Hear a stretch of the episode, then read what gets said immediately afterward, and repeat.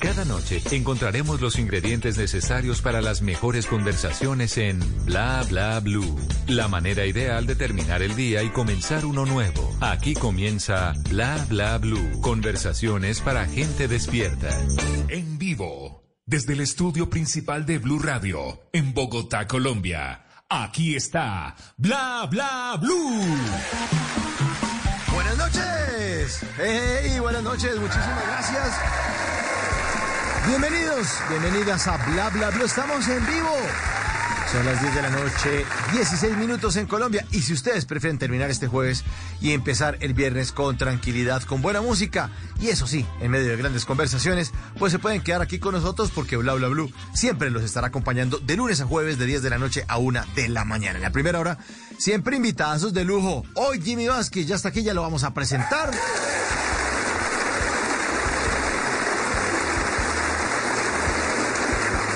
Luego tendremos jueves de numeral TVT, jueves para recordar. Esta noche les, ten- les tendremos dos versiones de una misma canción de salsa y su historia. Entonces, por ejemplo, el cantante de Héctor Lavoe y el cantante de Rubén Blades. Vamos a tener dos versiones de esa misma canción y su historia. Todo esto con nuestro querido salsómano, salsómano Sigifredo Turga, que es el creador y director del espacio en redes sociales llamado Hoy es Salsa. Dos versiones y una historia. TVT para recordar. Pero como aquí hablamos todos y hablamos de todo, bueno, la línea ya está abierta para recibir eh, las notas de voz, mensajes de texto, lo que quieran enviar. 316-692-5274. Preguntas para nuestros invitados, sugerencias también de canciones de salsa. Bueno, aquí los estaremos acompañando hasta la una de la mañana. Ya estamos listos. Y antes de presentar a nuestro gran invitado, primero se ilumina el escenario número 2 de Bla Bla Blue para darle la bienvenida a DLG.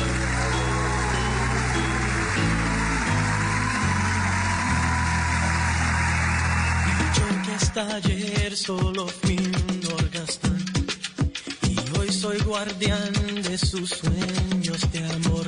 La quiero a morir. Puede destrozar todo aquello que ve, porque ella de un soplo lo vuelve a crear como si nada, como si nada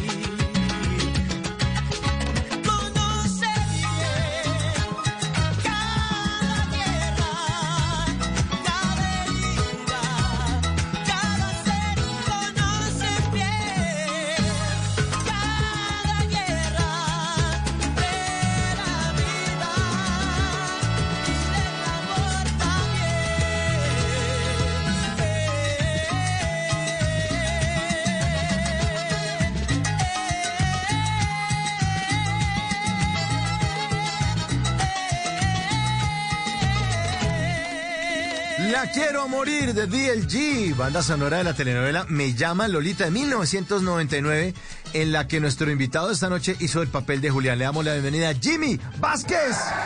Habla, habla, Blue. Maestro. Hola, hola, hola, hola. Maestro, su merced, ¿cómo está? ¿Qué ha ¿Cómo le habido, hermano? ¿Qué ha pasado? Pues hombre, pues muy bien, muy bien. eh, por aquí saliendo de función, muy contento. Eh, y bueno, pues con mucho frío en Bogotá, ¿no? Pues no, no, no, no tiene frío su merced. Yo estoy aquí congelado en este momento. Yo estoy en Medellín. Imagínese qué hacemos. Ah, no. Hombre, muy suertudo su merced. No, yo aquí en Bogotá está haciendo muchísimo frío, la ciudad está bastante gris, están las temperaturas están brutales aquí en Bogotá. Esto parece de verdad, de verdad parece otro país. Parece que tuviéramos estaciones en este momento y que estuviéramos entrando en un invierno brutal. Pues tenemos las estaciones de Transmilenio, son los únicos que- cerradas y eso. Bueno, Pero bueno, también sirven, también sirven. Medellín, en este momento Medellín son, este, pues está lloviendo, pero estamos a 19 grados, entonces tampoco se siente tan, tan harto, pero hay pedazos No, está qué delicia. No, aquí sí está. Aquí sí está muy frito en Bogotá, está como está toda rota por todas partes. Hombre, entendemos que, que es por el beneficio de los que disfrutamos de Bogotá, pero, pero por ahora está duro Bogotá, está muy duro porque además del frío y de las lluvias y, y, eh, eh, pues obviamente y, y de todo lo que lo que a- eso eso conlleva las inundaciones y demás eh, además de todo también pues está rota por todas partes porque están así están en plenos arreglos entonces todo está muy muy muy congestionado acá en Bogotá. Eh, pues bueno ah, amamos Bogotá los que venimos de fuera pero pero está muy muy duro vivir por estos días en la capital. Pero eso no les impide a sus seguidores o a su público eh, ir a verlo en Infraganti, ¿o no? No, pero para nada, al contrario, para, para nada. Hemos tenido, hemos, hemos agotado ya varios sábados, eh, bueno, los, los domingos y, y los viernes ha estado casi a un 70%, 80% sien- siendo, siendo un teatro muy grande, con un aforo muy, muy robusto y aún así la gente sale a ver, a ver Infraganti y eso nos tiene absolutamente felices porque, porque creemos que y sentimos además que la gente se está divirtiendo tanto ahí en, en, en la silletería como nosotros nos divertimos en el escenario haciéndola. A pesar de- del bueno, ejercicio tan, tan exigente que es, porque pues son, son dos horas, son dos horas de cardio, de ejercicio cardiovascular para nosotros y son dos horas de ejercicio, de ejercicio abdominal para el público con la risa que, que nos acompaña y que también la pasa muy bien afortunadamente. Bueno, ¿funciones qué días de la semana, Jimmy? Estamos los viernes y los sábados a las 8 de la noche y los domingos a las 5 de la tarde, mi querido Mauricio. Viernes, sábado y domingo, Infraganti. Eso es en el Teatro Astor Infraganti. Plaza, ¿cierto? En. Estamos en el Teatro Astor Plaza de Chapinero, en la calle 67, entre carreras 11 y 13. Ahí, diagonal al 67. Royal Center, que también es, es otro teatro también muy, muy reconocido de Bogotá. Bueno, pero usted me- dice que acaba de salir de función. ¿Estaba en otra? Bueno, es que, es que hoy estaba haciendo cartas de amor en el Teatro Nacional. Ah, bueno, no. sí, sí, sí. Ah, tiene un pedido, pero el berraco, Estoy- hermano. Qué bueno. Pues afortunadamente sí, Mauro, la verdad sí ha estado muy chévere.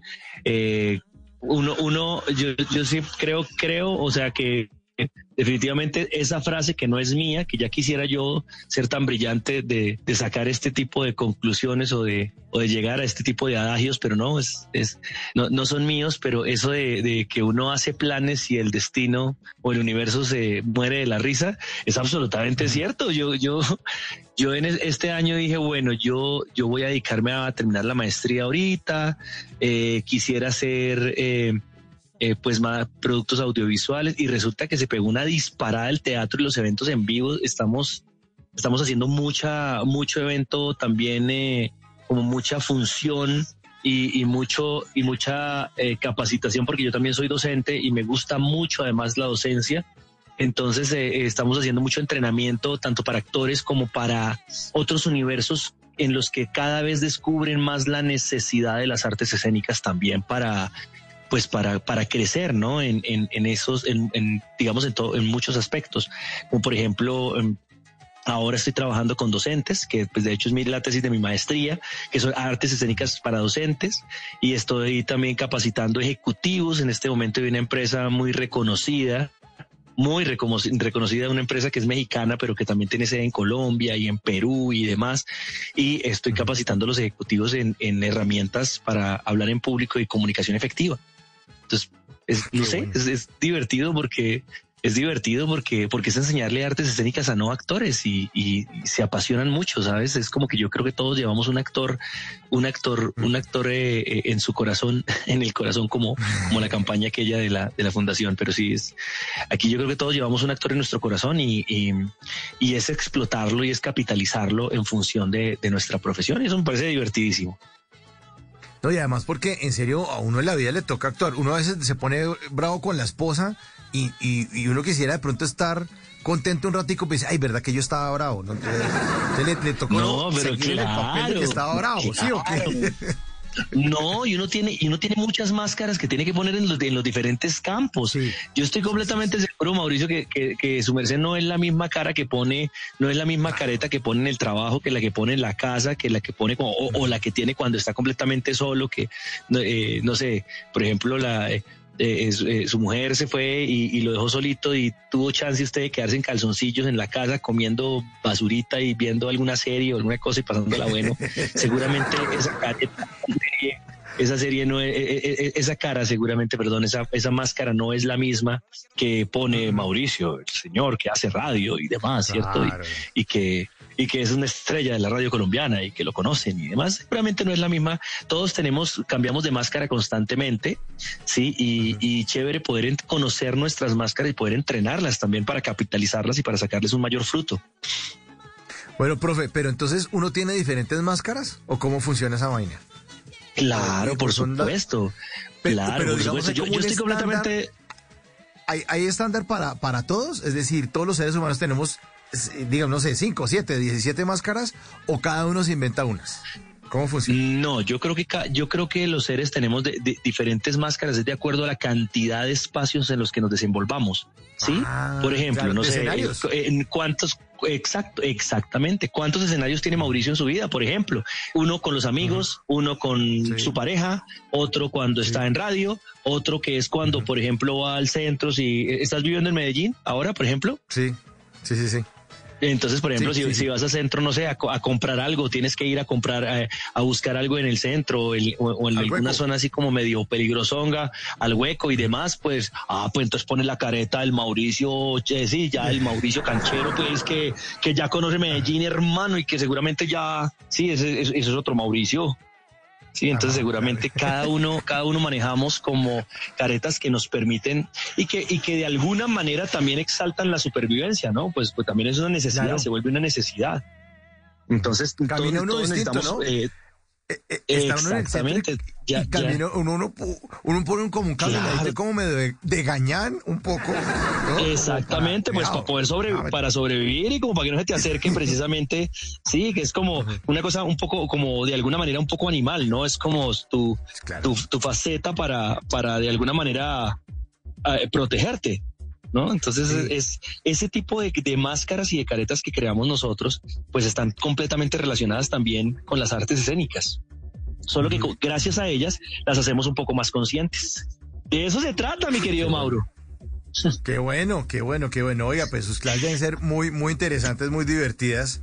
Eh, y lo que usted dice, en, en, en, cada faceta, en cada escenario o cada lugar que uno tiene, pues tiene una forma de actuar distinta. Yo me daba cuenta de eso cuando estaba en el colegio, porque cuando uno lo, lo, hacían ir los viernes, yo sé si esto le pasaba en su colegio, Jimmy, que lo ponían uno los viernes, que era los misa el primer viernes de cada mes. Entonces lo hacían ir a uno con uniforme de gala. ¿Se acuerdan el uniforme de gala? Sí, claro. Por supuesto, yo estoy en el Sagrado Corazón de Cúcuta, en el caso nuestro el primer jueves de cada mes. Ah, bueno, pero, pero sí era lo mismo, exactamente. Sí, viernes. Sí, sí, sí. Y el uniforme, eh, de, gala, y, se pone... de, paño, de paño, bueno, en Bogotá ya era distinto porque era de paño, entonces era ah, bueno, el pantalón, claro. pantalón ese gris de paño, camisa blanca, corbata vino tinto, saco azul oscuro, eh, zapato negro y media blanca de toalla. Por eso entendí que era un uniforme de gala. salía como una gala para el colegio. Que se viera gala. Tal cual, bueno.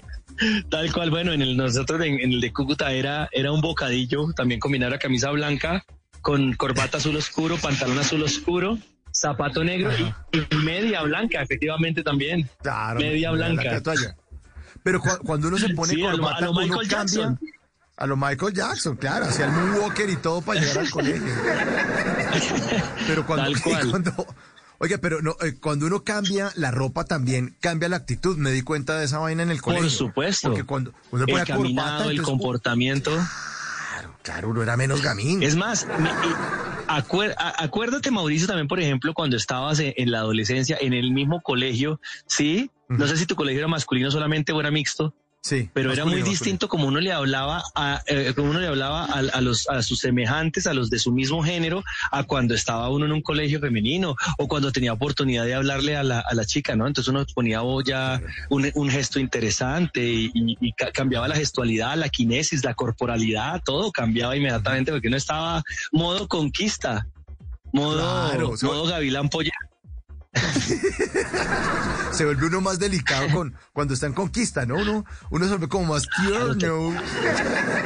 Sí, sube, sube, sube dos estratos, sube dos estratos y eh, además, ¿no? Su- Sube dos estratos eh, económicos y, e intelectuales también, ¿no? Porque entonces ya uno se cree más maduro y, y uno le da, y uno y al, y al amigo que hace la estupidez o la, o, la- o la payasada dice, ay, tan estúpido, tan bobo. Sí, qué estúpido. Sí, porque no, Sí, porque está- quedar bien. con- está- claro, está delante de ella y uno, ah, ya deje los chistes estúpidos, ya, no sea estúpido. Exactamente, pero son los mismos que uno acaba de hacer y los amigos apenas abren los ojos y lo miran como uno, y este, y este Sí.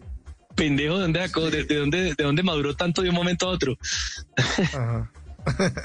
ah, sí, así son las máscaras y la, y la forma de asumir eh, el, el rol de uno en la sociedad y además lo que usted dice, Jimmy, de sobrevivir, es sobrevivir o camuflarse, porque también si uno va al centro el lugar está peligroso, si usted empieza a caminar como medio gañancín, se empieza a camuflar y dice, no, yo soy uno de los, de los suyos, a mí no me van a quitar el celular. Claro, claro, claro.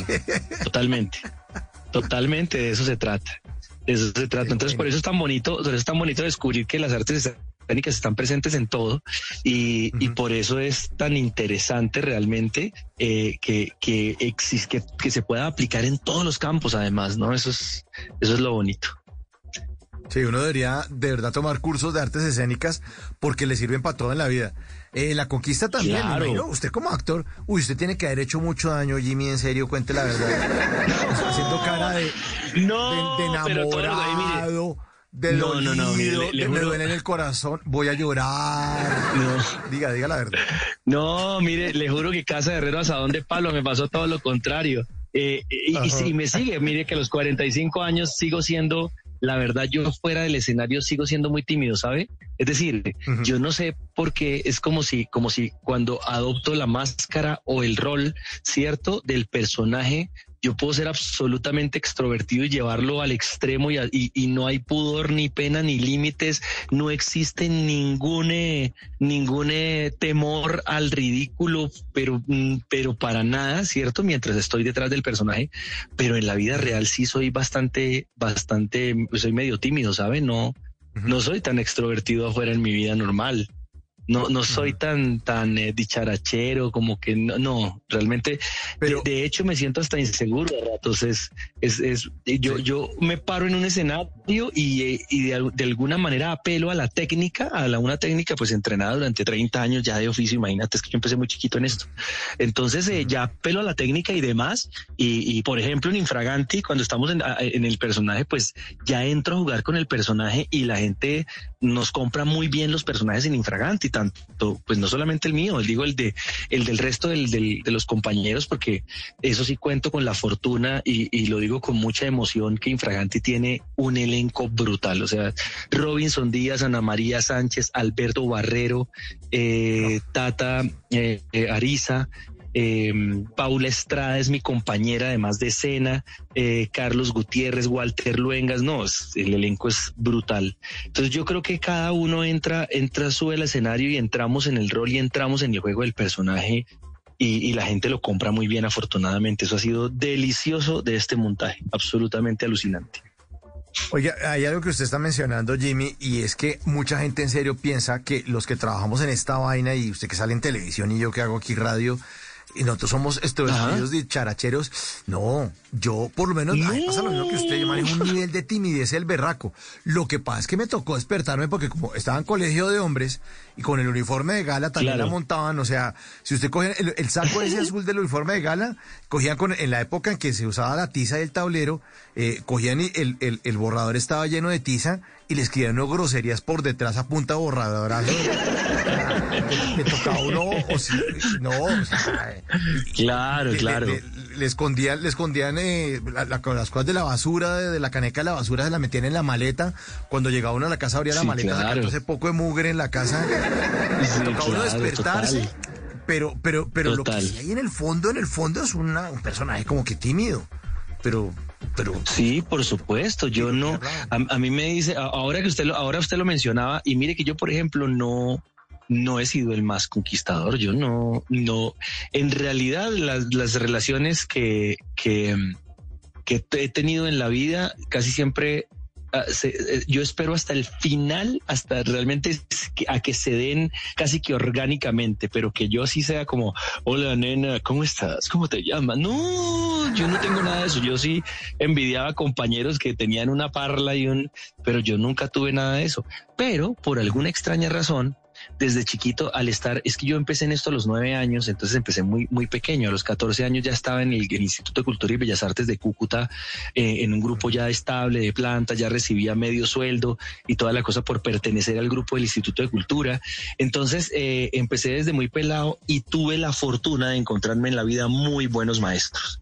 Sí, entonces eh, yo me refugiaba, como que me cobijaba en la técnica como tal de actoral y, sobre el escenario pierdo, pierdo como la pena y el pudor desde muy chiquito en el escenario, sí, y ya no me importaba decir lo que tuviera que decir, eh, ya, ya no me importaba eh, hacer lo que el, lo que el personaje demandara hacer, pero en cambio en la vida, por ejemplo, sí me da, sí, sí no soy el más, el más suelto, el más, no, en realidad no, y eso es parte lo que yo le comparto también a- muchas veces en las clases a los ejecutivos o a personas o a, o a pro- o a docentes o a personas que no, que de alguna manera no están como sumergidas completamente en el universo de las artes escénicas, cierto, que no son actores.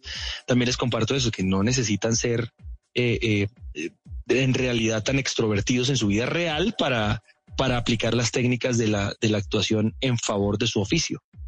Entonces, pues nada, de, de- de eso se trata precisamente, entrenamiento como tal. Entrenamiento, entrenamiento de 30 años ya es mucho tiempo. Son las 10 de la noche, 37 minutos. Estamos esta noche con Jimmy Vázquez y como les dije que la línea estaba abierta, ya le están mandando mensajes en el 316-692-5274. El primer mensaje dice lo siguiente, dice, buena noche. Interesante lo que dice Jimmy Vázquez. La vida es como la canción de una careta, dependiendo de las circunstancias. Nuestras vidas son como la película La Máscara, una propia historia. Y otro mensaje entra por acá en el 316-692-5274, la línea de bla bla bla abierta durante todo el programa de aquí hasta la una de la mañana. Dice, buenas noches. Saludos desde Cúcuta. Tal vez Jimmy no se acuerde por mi nombre, por mi nombre, pero sí nos hemos visto en Cúcuta. Fuimos vecinos del barrio El Llano. Estudiamos en el mismo colegio de primaria, el Liceo Niño Jesús de Praga. Niño Jesús de Praga. y, en el colegio el Sagrado Corazón de Jesús. Un saludo para él y felicitaciones por sus éxitos en la televisión colombiana. A él le, le iban sacando como los trapitos al sol acá. Uno Cúcuta. Pucha, pero este hombre, este, ima- imagine, mano, yo, Imagine, aquí, mano. y aprovecho un saludo para toda la gente que está escuchando, no sé, para todos los que estén escuchando, chamo. Están allá eh, parados en acero escuchando ahí la bla bla luz. Ahí, ahí, todos, pero todos, vea, mejor dicho, van parados del norte, está, vea, Rosalba, Claudia, Aero, Orlando, mis hermanos, Brenda, todo el mundo, ah, colgado, escuchando. Bacano, chamo. Bacano, Pito. Oiga, qué bueno. Pero sí, usted, eh, eh, la, la gente en Cúcuta y la gente de, de Bucaramanga también, ambos Santanderes, es muy extrovertida. Se me hace raro que usted diga que era tímido, porque en, en Cúcuta usted no puede ser Mm, tímido no, porque lleva, lleva. No, pero, pero, pero no, no, pero mire que no, no es que seamos extrovertidos. Lo que pasa es que so- somos es un poquito agresivos, que es distinto, ¿no? Es como una cosa, como una cosa muy cultural, ¿no? Es que hablamos con las manos, hablamos, eh, eh, eh, en, en, el doble del volumen que habla la gente normal, ¿sí? Y ahora amo mi tierra con toda el alma, yo amo Cúcuta con todo mi corazón, con toda mi alma, pero la verdad se ha dicho, nosotros tenemos un acento horrible. Nuestro acento es que uno no solamente lo siente cuando, cuando toma distancia, nosotros tenemos un acento hediondo. Es decir, el acento de nosotros además no que queda así todo cantado, pito, imagine, y, y, y para estas, y para esto usted estaba tantico, pero tantico perdido yo. Sí, tenemos un montón de tenemos un montón de modismos y de palabras que son muy, o sea, si uno las escucha muy, muy divertidas. Liz Pereira, casualmente que es paisana, tiene, tiene una rutina de stand-up que dice que, que eh, uno, uno en el porno, por ejemplo, puede escuchar acentos muy bonitos, el, el, el acento argentino, el acento español, sí, el gringo. Pero imagínese, imagínese usted una película porno con, con, con, acento cucuteño, sí, la cucuteña diciendo eso. Venga para mano. Venga, que déme ahora que ahora me toca a mí. sí, en una pareja. es, es, es, muy raro. nuestro acento no es nada erótico, no es nada, no es nada, no es, no es nada musical, ¿no? Como uno escucha, por ejemplo, el acento del eje cafetero, el acento de Medellín. Ah, Em, sí. que son acentos bonitos, el, aún el caleño. El, eh, Hay acentos que son el, bueno, el, el, costeño se escucha, se escucha bonito en, en las mujeres, se escucha muy bonito. En los hombres no sé si se escucha con la misma, con la misma dulzura, ¿no? Porque el ajá, oye ya. Sí, yo no sé si si, si, si, si se escucha realmente como, como con el mismo, la misma dulzura realmente, no lo sé. No lo sé. En, los hombres lo, escucho también un poco, un poco tosco. Ajá, no, eh, pero, pero en el caso mío, a mí el acento costeño sí me parece chévere. La forma de hablar de los costeños y además los modismos, eh, esa vaina ahí, ¿qué haces ahí curcuteando ahí? ah, bueno, sí. Eh, y se, pues, mira, mira lo que dice la canción, que estaba, so, ¿cómo es? Socromática. Estaba socromática ahí y tal. y Marta llegó, Marta llega, Marta llega. Sí, sí, claro, y me, vienes a buscar. Y, usted va por la persona. No te metas en esa, no te metas en esa, dice la canción, no te metas en esa. Sí, sí, sí. Sí, sí, sí. O como es que dicen también cuando le quieren ver algo, le dicen, vení para ver, vení para ver, dame para ver. Como es cuando le dicen, oye, ven acá. Está, oye, oye, ven acá, es buenísimo. O prende la pluma, que es abrir la llave del agua. Es buenísimo. Prende la ah, pluma, es buenísimo. Prende la pluma. Sí, sí, sí, el foco es el bombillo. No, es una maravilla, el costeñol. Por ahí han sacado en, redes sociales el diccionario costeñol, ¿no? Bueno, en Cúcuta también tenemos, tenemos unas palabras que son, ¿sí? Venga, papito, ¿tiene ese? ¿Quiere que le haga un fresquito de lechosa? fresco es jugo y lechosa es papaya. Es papaya, entonces así fresco los venezolanos. Lo que pasa es que así sí, los Claro, claro, entonces es un fresco de lechosa, chamo. Claro, nosotros, eh, es que, es que es un híbrido además rarísimo. Nosotros estamos exactamente en la frontera entre Santander y Venezuela, ¿no? Entonces, como es un acento santanderiano con palabras adoptadas de la, de la jerga venezolana, del vocablos venezolanos, ¿sí? Entonces, eh, eh, es, es, muy chistoso acento santanderiano con la palabra chamo, con la palabra así, o, con cosas como, sí, como por ejemplo el guineo. Que le piquen un guineito ahí. el guineo es el banano, por ejemplo. Sí, entonces es, es rarísimo, es distinto. Pero, pero bueno, esa es la, la, riqueza cultural que tenemos en este país que me parece también maravillosa. Y que ahí también, a propósito, también está puesta, está puesta esa riqueza cultural y, y, y esa riqueza eh, social también que tenemos aquí em, está puesta en Infraganti, que también es muy, muy divertido porque ahí hay varios personajes. Nosotros con Paula estamos haciendo la pareja de los yuppies insoportables, pedantes, arrogantes. Sí, eh, Robinson y Ana María son, la pareja popular de aquí de Bogotá. Eh, Alberto Barrero es el, el, el, el hippie, sí, el hippie rolo también. Sí, este hippie rolo. Em, Tata, por ejemplo, es, Tata es la, la, la, la paisa nea. Entonces es, es, es, es, muy bonito, es muy bonito eh, eh, capitalizar eso ahí en la, como aprovecharlo y, y, darle, y darle uso en la obra, en la comedia que estamos haciendo. muy chévere. Infraganti, infraganti. Bueno, pero sin, sin hacer spoiler más o menos de qué se trata infraganti. Para que nos antojemos más. Pues a ver, bueno, infraganti, eh, tres parejas de diferente condición social y económica, ¿cierto? Por azares del destino, un 24 de diciembre se encuentran en tres habitaciones del mismo motel, de un motel, más que un motel, una residencia de mala muerte en el centro, porque por, vuelvo y digo, porque por azar del destino, por situaciones eh, adversas a su decisión, de alguna manera terminan ahí siendo pues un 24 de diciembre en la tarde, noche, ya, ya está cayendo, ya está terminando la tarde y digamos que ellos eh, fue como el sitio que encontraron más a la mano para eh, encerrarse a darse amor. sí, un ratico y, y darse su nochebuena.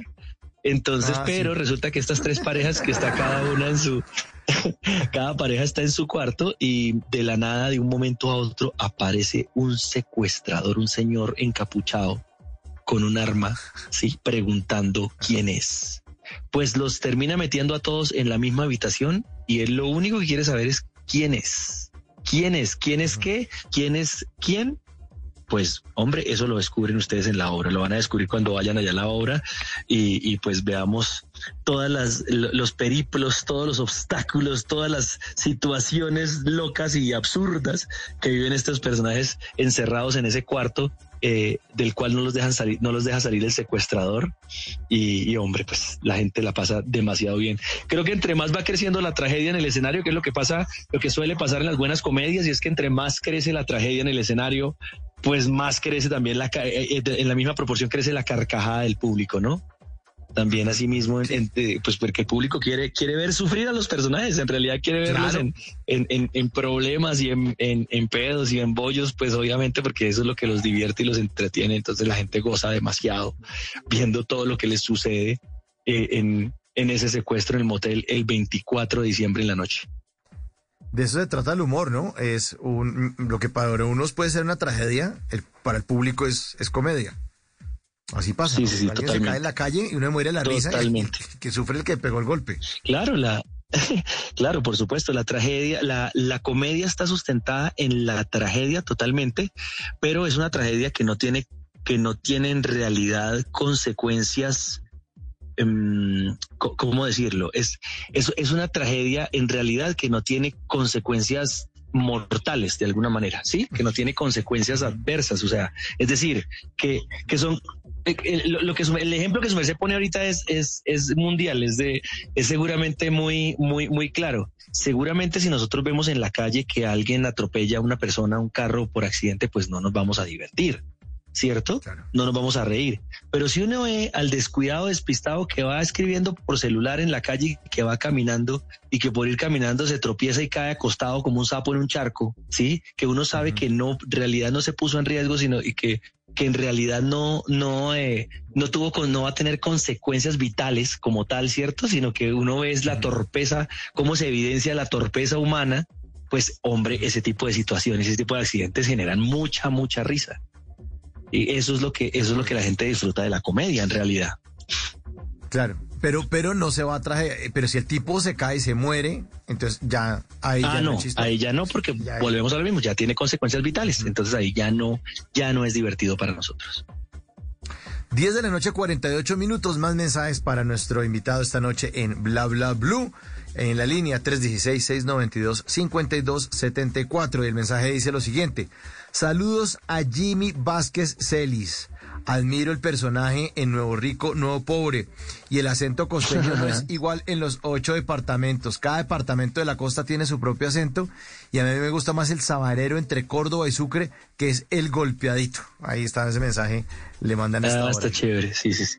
Tiene toda la razón, eso es verdad, tiene toda la razón. Hay, hay también una gama de, de acentos claro. costeños muy diferentes, porque no, no es lo mismo el barranquillero que el samario, que el, No. que el cartagenero que te habla golpeado, ni nada. Sí, es distinto, claro. Tiene toda la razón, hombre. Pero, pero ellos, lo de los costeños sí lo tienen clarísimo y lo detectan súper claro. A uno le queda. Ah, que no, por supuesto. Claro, por supuesto, pues no, no, no estamos en ese, por- porque no estamos sumergidos totalmente en, en, en ese contexto, ¿no? Seguramente por eso.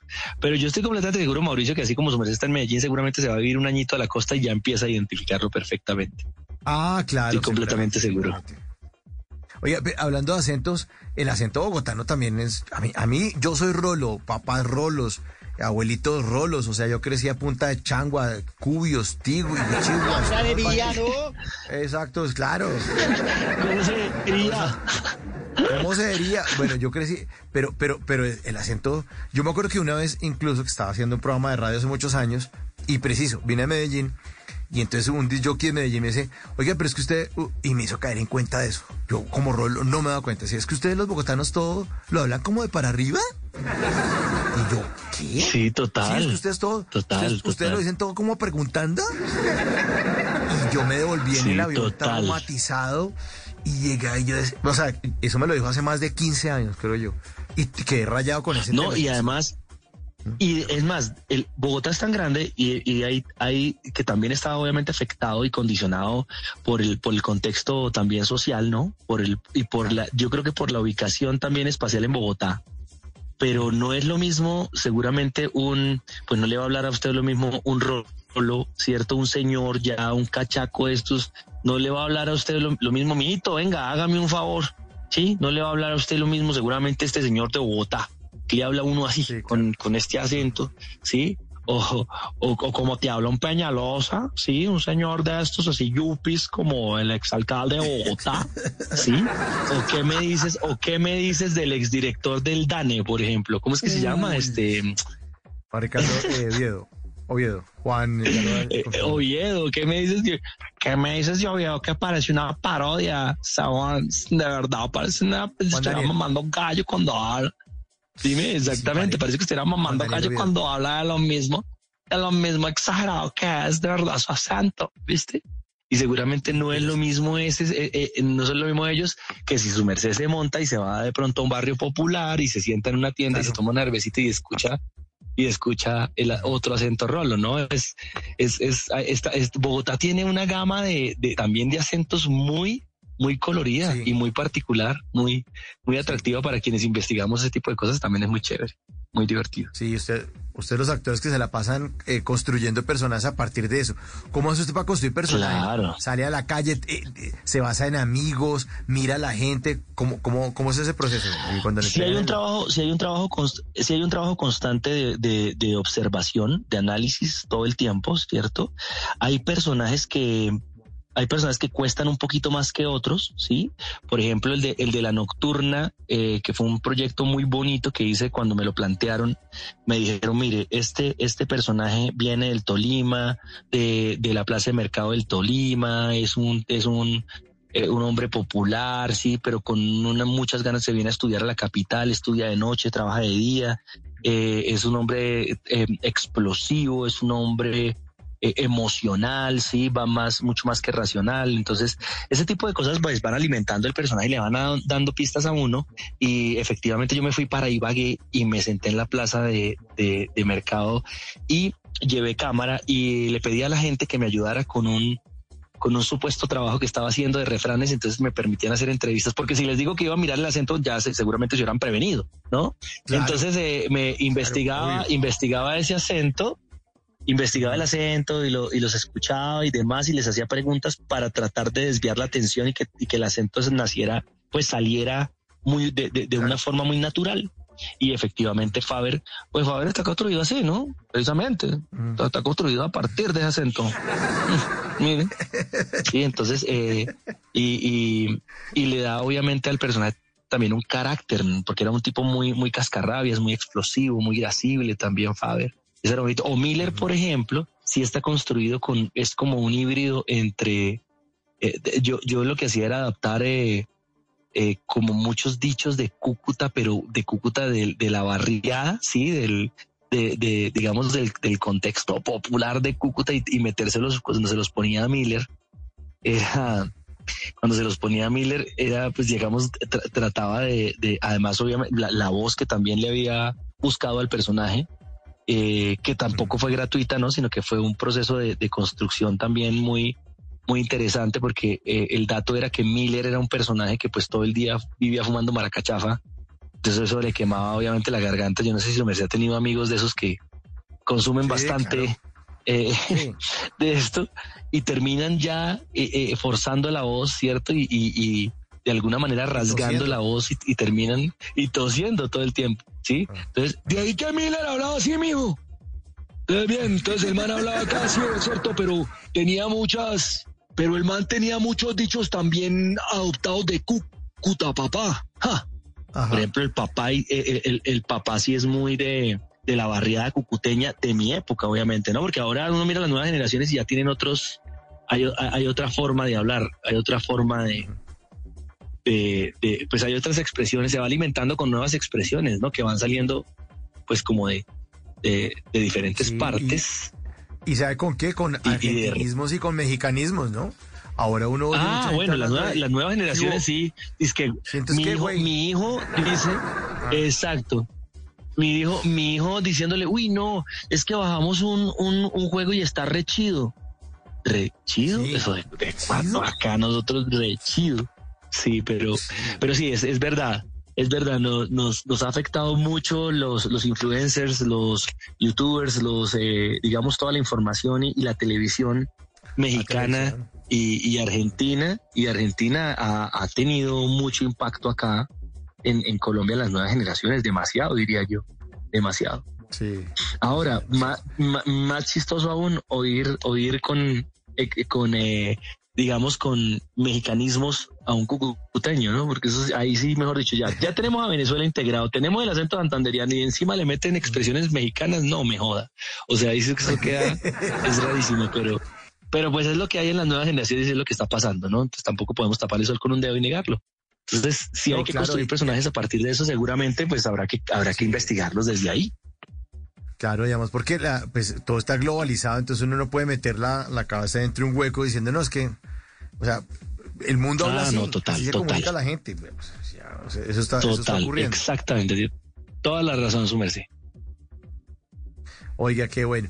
Bueno, eh, ya para ir finalizando, eh, eh, está entonces en Infraganti, está dictando clases en el Teatro de la 71, trabajos por todas partes. ¿Qué tiene de proyectos para finalizar el año y, el año entrante? ¿Qué, se viene en su vida, Jimmy? 2023. Bueno, nosotros seguimos, ahora seguimos en temporada, seguimos en temporada eh, de, Infraganti hasta el 18 de diciembre. Ahí vamos a estar los viernes y los sábados a las 8 de la noche, los domingos a las 5 de la tarde, ahí todos para que los que quieran ir, por favor, pueden entrar en, a Atrápalo atrápalo.com.co y ahí pueden adquirir las entradas para los que están en Bogotá o de pronto para los que vienen de vacaciones ya a pasar Navidad acá, pues aprovechar esa, esa semanita de diciembre que de pronto estén llegando ya a pasar esas festividades aquí y vean Infraganti los fines de semana. Entonces ahí voy a estar con Infraganti. Estamos también eh, eh, retomando ensayos. Vuelve al Teatro Nacional la obra que sale mal que fue la obra que dejamos en, pico y en punta eh, cuando nos mandaron en a, la pandemia, pues nos mandaron a guardar eh, en casa. Era la obra que estaba en ese momento en temporada. Entonces ya retomamos ensayos y vamos a, estar en temporada desde la última semana de enero. Vamos a ir en temporada nuevamente con la obra que sale mal para el año entrante. Hay eh, una serie muy chévere que, ya hicieron la primera parte y me invitaron a ser parte de esa de la segunda temporada voy a hacer un, pues es, una temporada chiquita la, de esta serie, son, toda la temporada son ocho capítulos y ahí voy a hacer la mitad de la, de la, de la serie, de esta segunda temporada que me parece interesantísima, además es comedia, es maravillosa, eh, va a estar muy bien. Viene el estreno de una película que ya rodamos que se llama Salto al Mayor, viene eh, arrancando el año el 2023 va a estar en cartelera en cine, entonces me imagino que estaremos trabajando también en la prensa y en todo alrededor en, en el lanzamiento como tal de la película, apoyando el, eh, eh, pues la, la, temporada de la película en cartelera. Eh, viene, bueno, ya a, nivel personal también tengo que terminar ya la maestría, Dios mío, ya estoy como muy colgado con la tesis, pero ya tengo que ponerme juicioso en diciembre. Y, y bueno, y seguramente, ah, y preparando también un, el remontaje de un, de un monólogo que en algún momento dice, seguramente voy a estar también ahí en, en, en una de las salas del Nacional me, me invitaron a ser parte de la temporada. No hemos concretado todavía fechas, pero está en primer semestre. ¿Usted es que tiene clones o qué? ¿Qué, esa vaina? Ah, no. Pues hermano, lo que pasa es, la, la verdad sí, sí, sí soy eh, muy apasionado del trabajo. Y, pues ahora, después de toda esa reflexión que nos dejó la pandemia, en donde, en donde nos obligó, no, sabe que no, ojalá eso es un mito que los actores ganamos mucho, no, no, no. En realidad trabajamos mucho y, ganamos normal. Pues no, no me voy a quejar, no voy a decir que ganamos mal en ningún momento, pero tampoco ganamos como la gente cree. Porque la gente hace un paralelo siempre con la industria de Hollywood, ¿no? Y creen que nosotros acá también ganamos como no, nada que ver, ojalá, ojalá. Ah, ya me hubiera pensionado. pero no, eh, eh, este, pues hay, hay mucho trabajo afortunadamente y quiero aprovecharlo al máximo. Quiero como, realmente creo que sí fue una, una muy buena eh, eh, digamos, un, dejó, una, dejó muchas moralejas y dejó una muy buena reflexión, un gran aprendizaje la pandemia. Y, bueno, pues a nosotros creo que nuestro gremio fue el primer gremio que paró, ¿cierto? A nosotros fueron los teatros, fue lo primero que cerraron los sitios públicos y fuimos de las últimas profesiones en retomar. Entonces, eh, pues a nosotros nos castigaron duro, nos dio duro la pandemia. Así que ahora, pues, tratar de recuperar todo ese tiempo eh, perdido y, toda esa, todos e, esos años que estuvimos ahí en, en, pandemia sin el placer de estar en un escenario y sin el placer de sentir un público que realmente creo que es lo que más nos, nos llena y nos alimenta el alma, el espíritu, todo, ¿no? Qué bueno, pues el placer también es nuestro tenerlo aquí en las noches de Bla Bla Blue cuando lance sus películas, sus producciones. Aquí lo estaremos esperando, el monólogo también. Eh, puertas abiertas siempre para usted, Jimmy, porque lo queremos mucho, lo apreciamos y este es un espacio siempre, siempre para usted. Cuando quiera volver, aquí siempre bienvenido. La conversación estuvo muy bacana, hermano. Ay, muchas gracias, Mauro. Yo la pasé muy bien también. Y los espero entonces viernes, sábados en, en Infraganti, en el Teatro Star Plaza a, las 8 de la noche y los domingos a las 5 de la tarde. Ahí nos vemos. Por favor, los espero. no se la pierdan. Vázquez, en bla bla bla.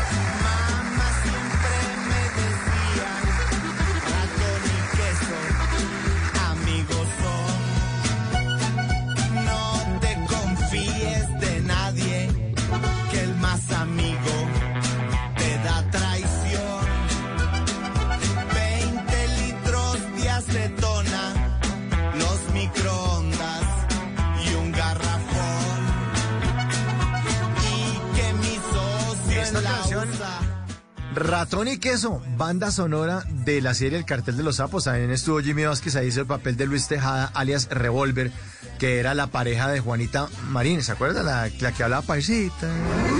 Sí, Juanita Marín. 11 de la noche, dos. Eh, sí, sí, 11 de la noche, dos minutos.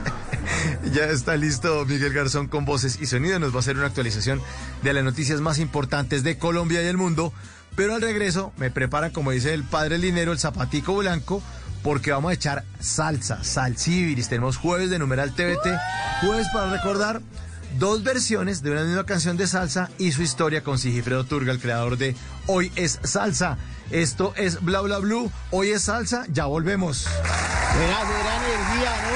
grupo.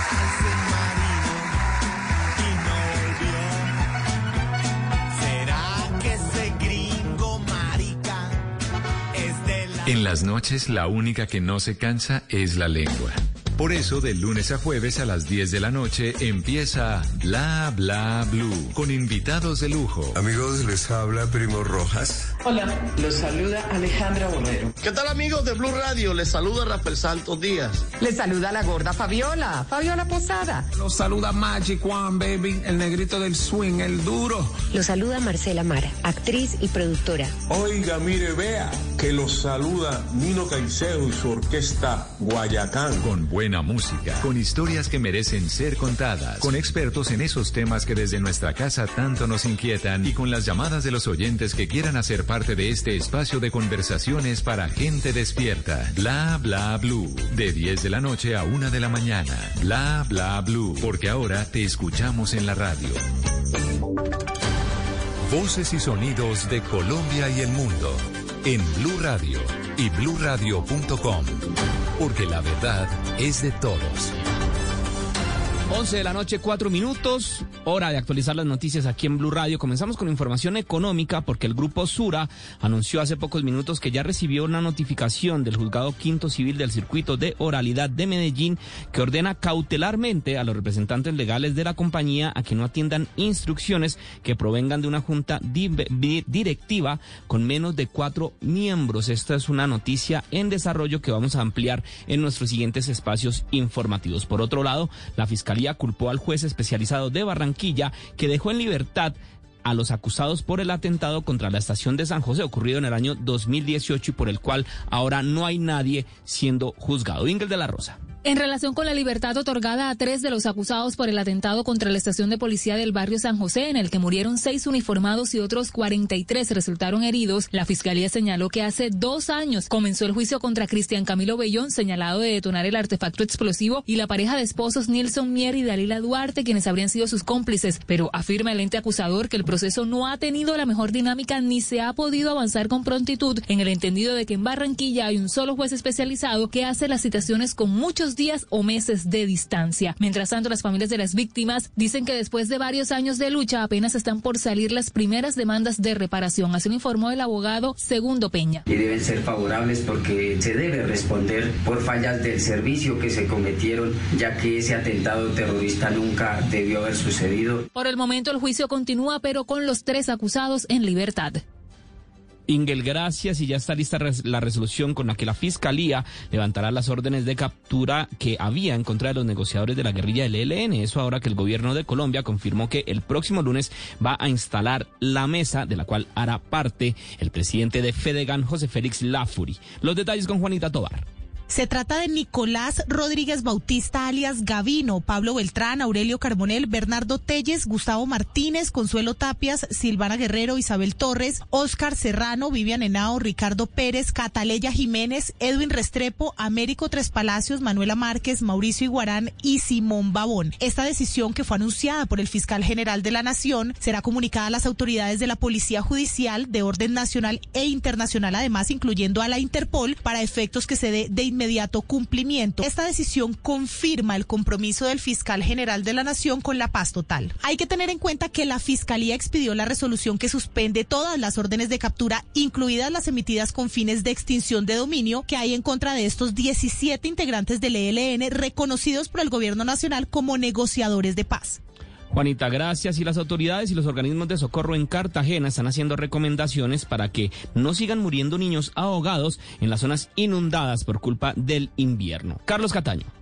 La muerte por inmersión de tres menores en zona de inundación del sur de Bolívar puso en alerta a las autoridades y organismos de socorro que de inmediato impartieron sugerencias e instrucciones para evitar más siniestros. José Ricaurte, vocero de la Unidad de Atención del Riesgo de Desastres en Bolívar, asegura que el peligro para los niños en zonas de inundación, represamiento, avalanchas o deslizamientos de tierra es latente mientras transcurre la temporada de lluvias intensas. Aquí el llamado importante que en medio de estas calamidades, en medio de estas condiciones adversa a los padres de familia, a no descuidar a los niños, a saber que aunque ellos tengan una relación directa con el río, en estos momentos donde estamos dando alertas rojas, alertas amarillas, información permanente por todas las por todos los medios como autoridades, es que hagan caso a las atención y atención a las condiciones que estamos presentando. No queremos que se presenten más eh, pérdida de vidas. Para mayor eficacia de estas recomendaciones, unidades de bomberos, defensa civil y comités comunitarios de emergencia distribuyen en zona de afectación un manual de seguridad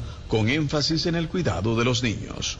Gracias, Carlos. Y finalizamos hablando también del invierno, pero en el centro del país, porque los bomberos de Cundinamarca están informando hasta ahora que las fuertes lluvias en las provincias de Guáliba y Río Negro están comenzando a generar reportes de emergencias por inundaciones y desbordamientos. Allí los organismos de socorro están en alistamiento para dar respuesta a los diferentes llamados de urgencia que están haciendo las personas afectadas. Son las 11 de la noche, 8 minutos. Hasta acá esta actualización de noticias. No se les olvide que todos los detalles los encuentran en www.bluradio.com. Continúen con Mauricio Quintero y bla bla bla. Llegó Provember a Lowe's y los pros ahorran todo el mes. Los MVPs pueden ganar hasta 3 puntos por cada dólar que gasten en cubetas de 5 galones de pintura HGTV Home de Sherwin Williams para interiores y exteriores. Canjea tus puntos y ahorra más. Ahorra más del 15% en cantidades para pros al comprar una cubeta de 5 galones en vez de 5 latas de un galón. Porque siempre trae cuenta ser un pro en Lowe's. Aplican exclusiones. Detalles en Lowe's.com. Oferta termina el 12-8. Will they find a home? Sponsored by Geico. Steve is intrigued by the paranormal. Otherworldly spirits really make a house a home, you know? Janice has different taste. I'd like my house to not be haunted. Compromise is tough, but these two won't have to compromise when they bundle home and car insurance with Geico. It's easy, and they could save even more. In the end, Steve and Janice found a renovated Victorian that's only haunted from 9 to 5. Okay, wife's home. I gotta bounce. Bye, Steve. Bundling without compromise at geico.com. Que lo bueno, lo malo y lo feo de la reforma pensional. Aurorita, lo bueno de esta reforma, pues se complementa el gobierno, porque este inicio estamos viendo que este va a ser un gobierno de un gobierno reformista. Había, digamos, una especie de deuda con muchas reformas en Colombia y este gobierno las está llevando a cabo y está planteando las agendas. ¿Qué me parece malo? Que creo que hay muchas expectativas alrededor de esa transición. Lo feo es lo que va a ocurrir con los TES o con la cantidad de inversiones en TES que tienen los fondos. Si es humor. Ya, lo oigo bien, vice, tranquila. Este sábado, todos nos debemos poner la camiseta para el partido amistoso entre Colombia y Paraguay. Sí, qué bueno, claro sí. que con los dos equipos eliminados, yo creo que va a haber tan poca gente en la tribuna que la gente va a creer que estás en una marcha de apoyo a Gustavo. qué pena, era un chascarrillo. ¿Cómo qué dijo? ¿Qué dijo? Un chascarrillo. No, no, no, no, no, no. Chascarrillo, vicepresidente. Chascarrillo. Al comienzo lo dijo bien. Voz Populi. De lunes a viernes desde las 4 de la tarde. Si es opinión y humor, está en Blue Radio, la alternativa. Estás escuchando Blue Radio. Es momento de dormir. Mañana será un nuevo día para hacer realidad tus propósitos. Banco Popular. Hoy se puede, siempre se puede. En Navidad Popular siempre se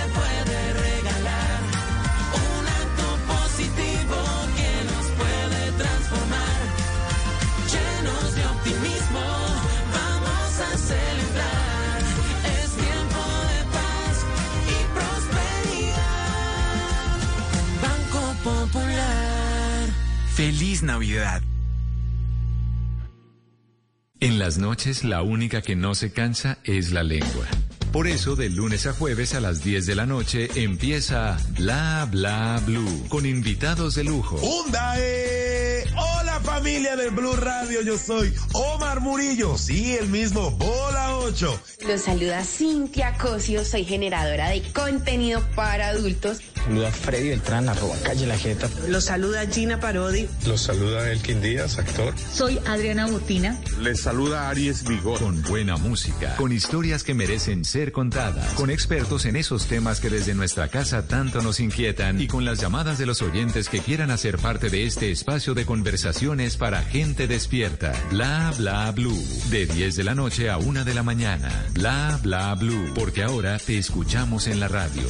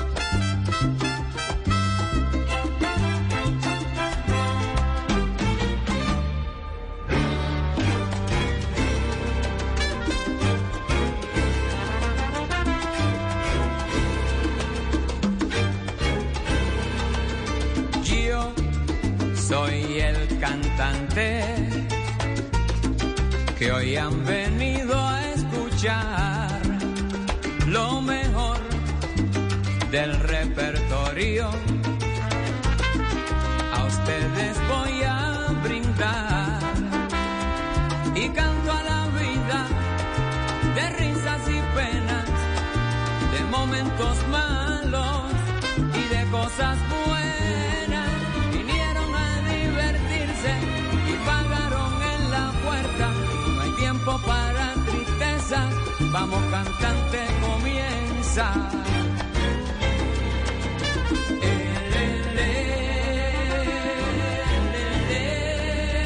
11 de la noche, 13 minutos. Bienvenidos, bienvenidas a la segunda hora de Bla Bla Blue. y arrancamos con el cantante de Héctor Lavoe. Iniciamos este jueves de numeral TVT jueves porque viene en partida doble. Eh, vamos a tener canciones con dos versiones y una historia. Ambas versiones buenísimas, ambas canciones buenísimas, pero las historias aún más interesantes. Y en este jueves de Numeral TVT, jueves para recordar, vamos a hablar entonces de dos versiones de una misma canción y una historia. Y para eso, esta noche tenemos el honor de contar con la presencia de Sigifredo Turga, creador del, y director del programa Hoy es Salsa, que es una propuesta para redes sociales. Sigifredo nació en México, pero de mexicano no tiene ni medio taco. Eh, se lo llevaron para Popayán y allá se volvió el más bayuno y todo, eh, porque habla bayuno y va como todos los payaneses. Bueno, es comunicador social de la Pontificia Universidad Javeriana, estudió gerencia estratégica de mercadeo en la Universidad Externa de Colombia, trabaja en el sector financiero, pero es coleccionista de historias, de canciones, de música antillana y además es un tipazo y es un honor tenerlo de nuevo así, Gifredo Turga. En bla bla bla, señor. Buenas noches. Buenas noches, Mauricio. Buenas noches, Diego, Andrés, a los oyentes. Qué gusto estar aquí con ustedes el día de hoy. Eh, un jueves más de estos de TVT que siempre pues aparecen y se vuelven de salsa, Mauricio. Gracias por la invitación. No, señor, gracias a usted por estar con nosotros. Bueno, ¿cómo va con su Oye Salsa? Cuénteles a los oyentes de Bla Bla Blue. Pues vamos bien, Mauricio. Vamos en Instagram, estamos ahí como Hoy es Salsa, estamos haciendo publicaciones, ahí hemos puesto también versiones de, distintas de una misma canción, seguimos en Twitter, en Twitter publicamos todo lo que va ocurriendo en el programa, ahí se pueden conectar con nosotros, arroba Hoy es Salsa. Y le tengo una noticia, Mauricio, en Spotify, la lista de canciones de hoy ya la publicamos, ya está ya. ya Ah, pueden qué seguirnos. bueno. Sí, señor, ya pueden seguirnos en el perfil y pues los invitamos a que después del programa eh, mañana disfruten esa lista de canciones porque hoy tenemos dos versiones de una misma canción, de una misma composición. Una, una versión puede ser de un mismo artista que la hace en diferentes momentos, de artistas distintos, pero definitivamente son versiones, Mauricio y oyentes, con identidad propia, con historias que hay detrás de esa construcción y que definitivamente pues forman parte de esta música que tanto nos gusta, Mauricio, que es la salsa. Qué bueno, qué bueno, señor. Entonces arrancamos con el pie derecho con esta super cancionzota de la voz de Héctor Lavoe. Y, y entonces vamos a ¿qué? escuchar ambas versiones eh, que ustedes tienen preparadas pas- para los oyentes esta noche y sus historias. Entonces, adelante. Yo aquí me siento como espectador. Oye, pero hoy se oye como raro. ¿Es que usted está, está en el baño o qué? No, no, estoy acá.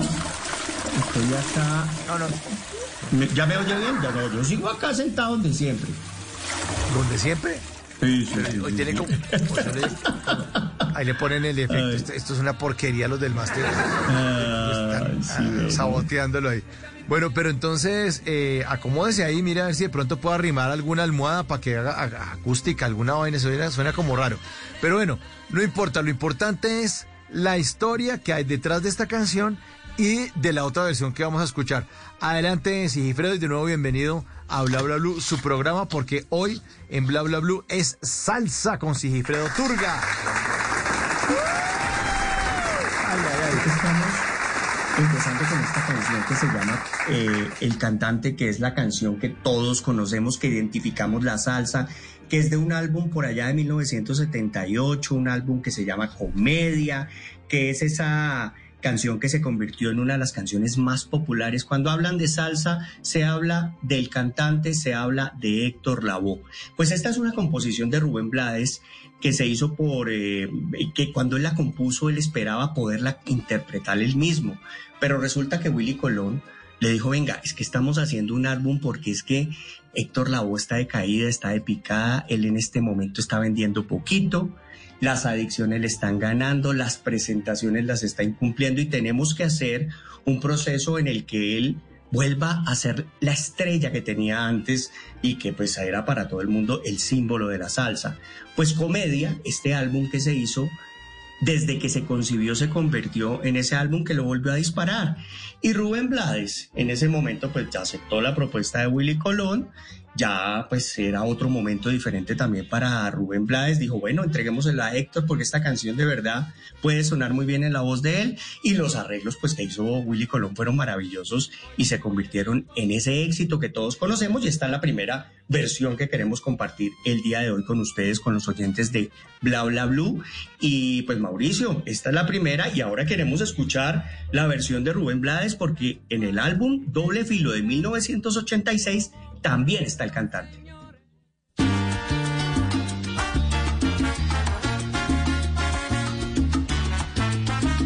Cinco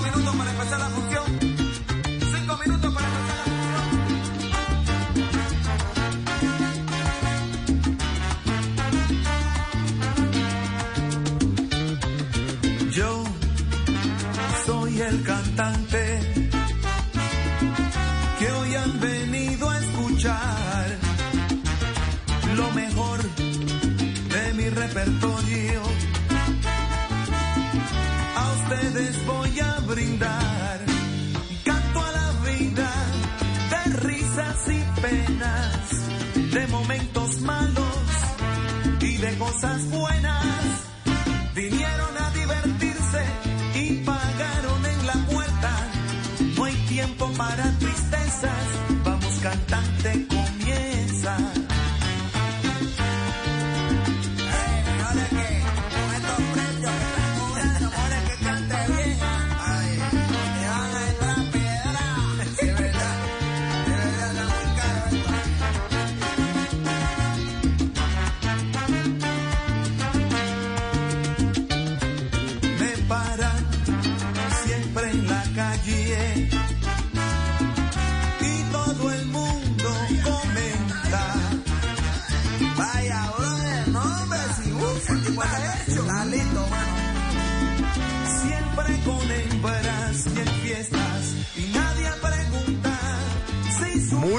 versión esta también, Osi y Fredo. Muy, muy bacana. Sí, eh, esta es una versión distinta, es el, es el compositor, es de otro momento de la vida del compositor, porque pues recordemos que hubo un momento por allá en el año 82 en que eh, Rubén Blades definitivamente rompe con la Fania, pero él había dejado tres álbumes que tenían que producirse y ya estaban las canciones. Entonces la Fania fueron sacándolo poco a poco los álbumes que tenía pendiente la Fania. Y bueno, primero fue el que la hace la paga, desde el título lo sabemos, tenemos claro a qué se refería los de la Fania. El segundo fue mucho mejor y el tercero fue Rubén Blades con cuerdas. Estos álbumes pues al final en el de 1986 que fue doble filo, pues apareció esta canción, esta versión, donde pues graba Rubén Blades, pero si le preguntamos a los oyentes de Mauricio, yo no sé a cuál puede gustar más, ¿sí? Porque es el mismo cantante, el autor es Rubén, pero yo definitivamente, Mauricio, me quedo con la versión de Héctor Lavoe, así la interpretación de Rubén sea magistral y tenga una identidad propia. Pero a mí me gusta, si me pregunta, me, me gusta Dele. más la de Rubén Blades. La de Rubén Blades.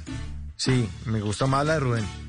Me parece chévere. Rubén, como si fuera amigo mío, ¿no? Rubencho. Sí, como Rubencho, como Rubencho. No, y, y Rubencho, pues, siempre dijo, venga, es que yo, yo, yo siento, después que él contaba en varias entrevistas, que, que la canción la compuso él, pero, pero no era la vida de él, que la identidad era para, para nuestro amigo Héctor Lavoe.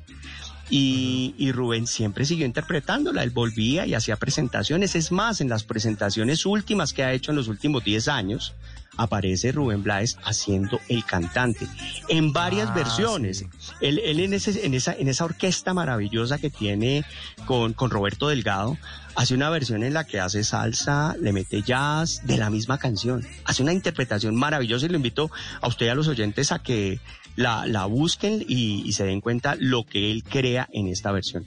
Yo me quedo con la de ¿Sabe qué Willy, con la, con la de Sí. Héctor Lavoe y pues Mauricio Me- se me queda acordé. con la de Rubén No, no, Blades. ahora que, sí, ahora que usted habló de la- del cantante de, de la versión de Rubén Blades, me acordé del documental de, de Rubén Blades del 2018 que se llama Yo no me llamo Rubén Blades y sale esta canción. Sí, señor. Él la canta. Sí, señor. documental. Y esta es pues la primera canción que tenemos hoy en dos versiones, historias de vida diferentes, apropiaciones distintas de las personas que la interpretan, pero un mismo compositor, señor. Sí, Fredo. ¿Y ellos, cómo era la relación de Héctor Lavoe con, con Rubén Blades? Que era ¿Eran cercanos, distante? Era distante, Mauricio. Lo que siempre han contado era que eh, primero, pues la pareja musical de Willy Colón era Héctor Lavoe y llega Rubén Blades y rompe esa pareja musical, cuentan en la misma Fania, y se queda Rubén Blades eh, con el, el, digamos que la joya de la corona de la Fania, que en su momento pues estaba, por supuesto, el señor Pacheco, que era el gran líder musical, pero la joya joven de la corona era el señor Willy Colón.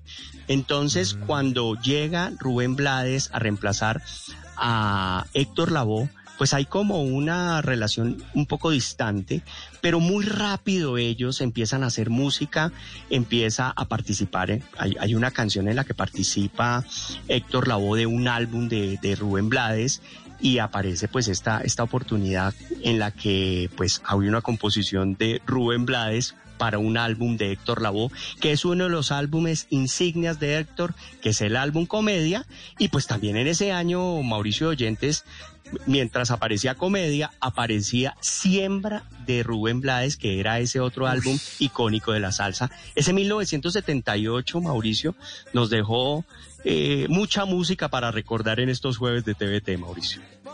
que no canto tontería ni escribo siempre el mismo son todos los días. Hoy te vengo a dar mis mejores pregones. Hoy les vengo a dar, sí, sí, como de costumbre, lo mejor que hay en mí.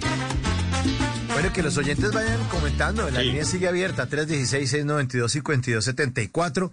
¿Cuál de las versiones les gusta más? Eh, por ejemplo, en esta que acabamos de poner, el cantante, eh, Héctor Lavoe o, o Rubén Blades. ¿Cuál, cuál, cuál les gusta más?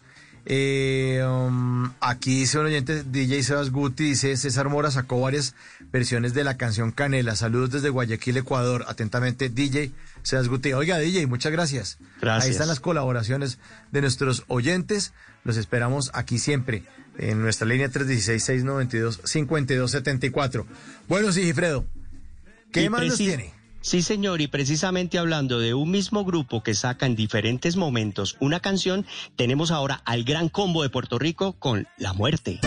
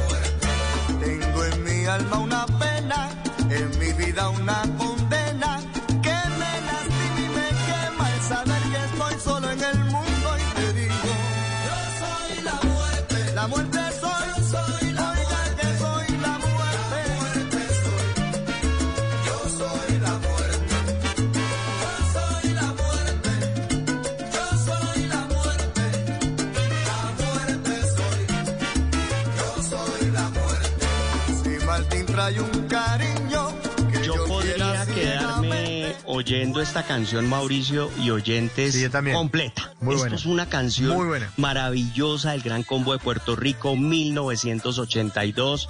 Se cumplían 20 años de, de la creación del Gran Combo de Puerto Rico y como pues siempre pasa, los aniversarios son oportunidades para crear o nuevas versiones o presentarle nuevas canciones y también pues hacer eventos, Mauricio, que les dé plática a las agrupaciones.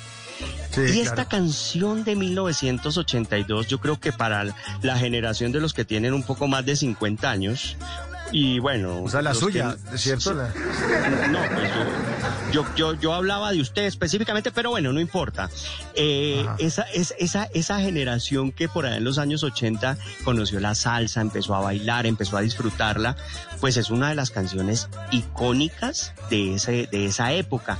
Y pues la voz de Jerry Rivas 51, aparece ¿no? ahí. 51, cumple usted ahorita en diciembre, ¿no? Pues, sí, pero y- siga, pero- siga hablando.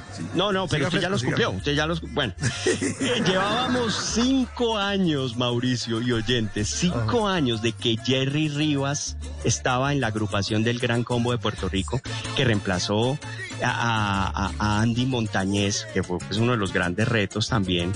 Eh, entonces aparece Jerry Rivas con esta canción maravillosa y pues esta es una de esas canciones que ya habían sido hechas por el Gran Combo de Puerto Rico y esta canción pues tiene una versión de 1963 en ese segundo álbum que se llama El Gran Combo de Siempre y la versión pues es la que viene a continuación con la muerte del Gran Combo de Puerto Rico del 63.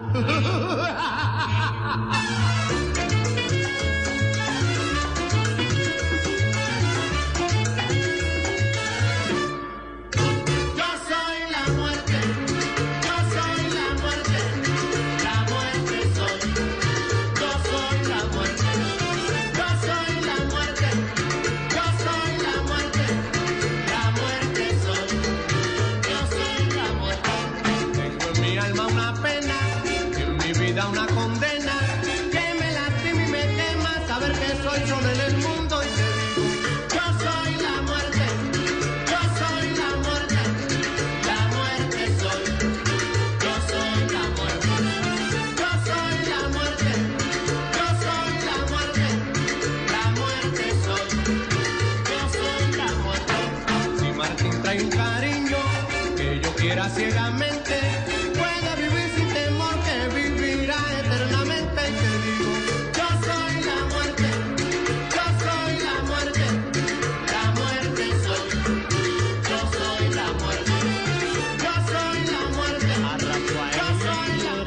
habían dicho que había un muchacho de 15 años que cantaba maravilloso en el barrio Trastalleres y que se llamaba Junior y que era Junior de apellido Montañez y que tenía que buscarlo y que tenía que ser parte del gran combo de Puerto Rico.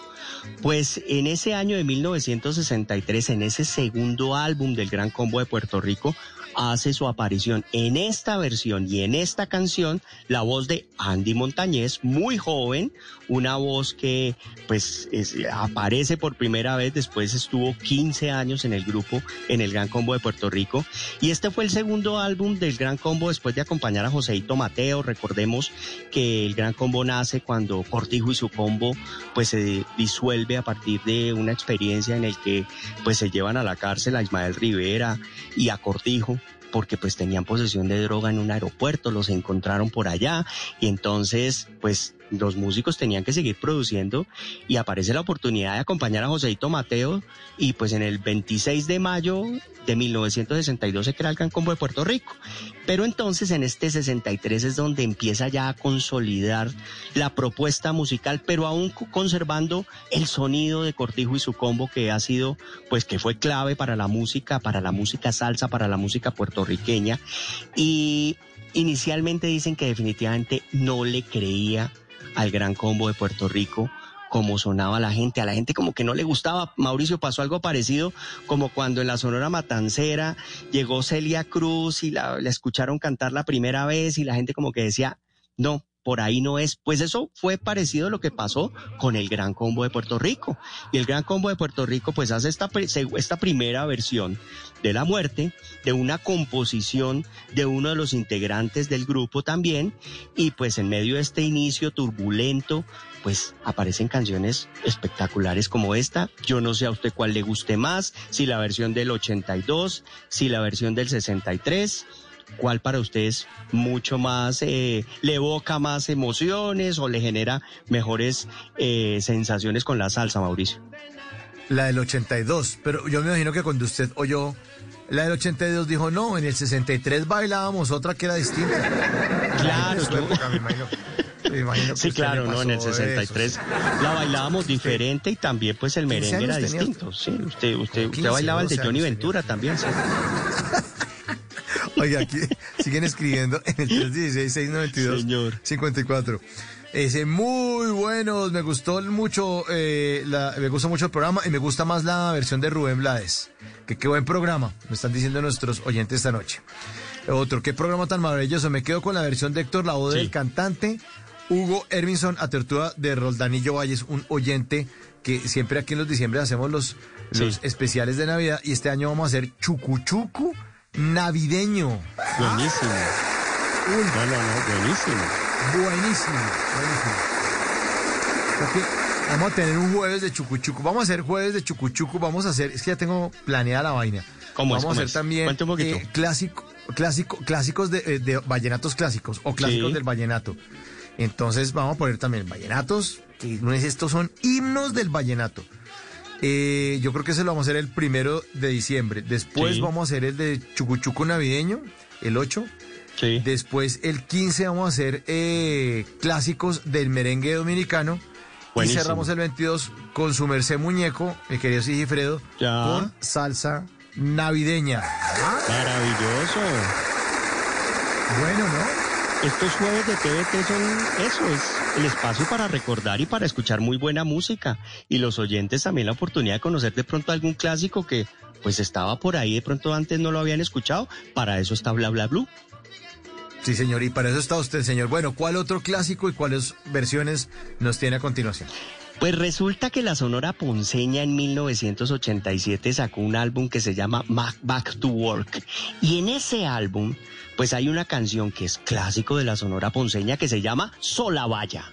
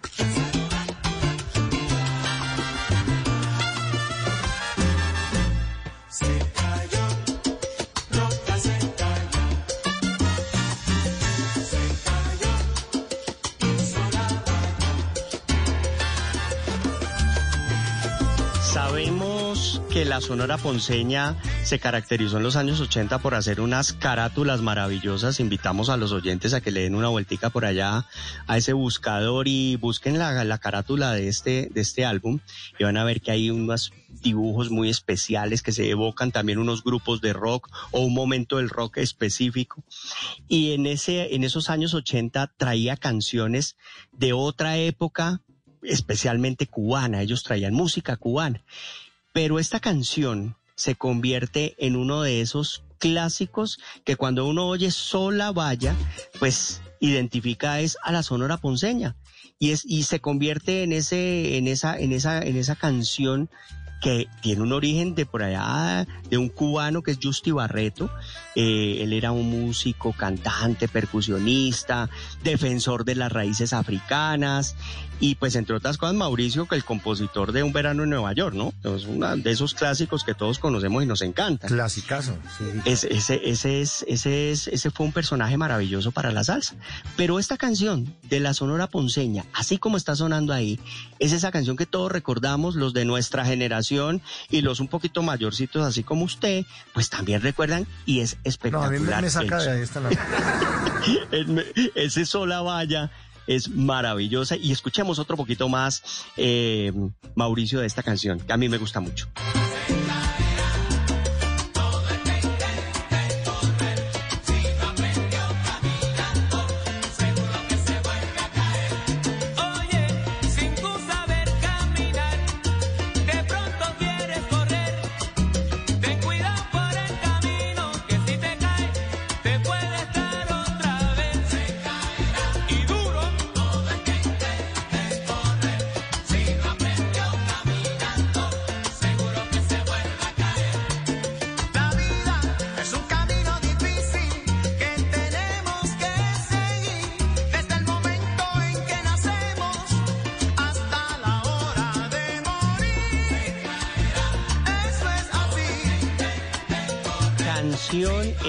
Especial para el bailador, Mauricio. Esta era una canción en la que, pues si uno no aprendía a bailar salsa con sola valla, pues creo que ah, iba a ser como difícil aprender. Y pues esa es la que conocimos por allá en los años 80, pero hay una versión, Mauricio, que es de 1960, de Cortijo y su combo, que se llama así, igualito, sola valla.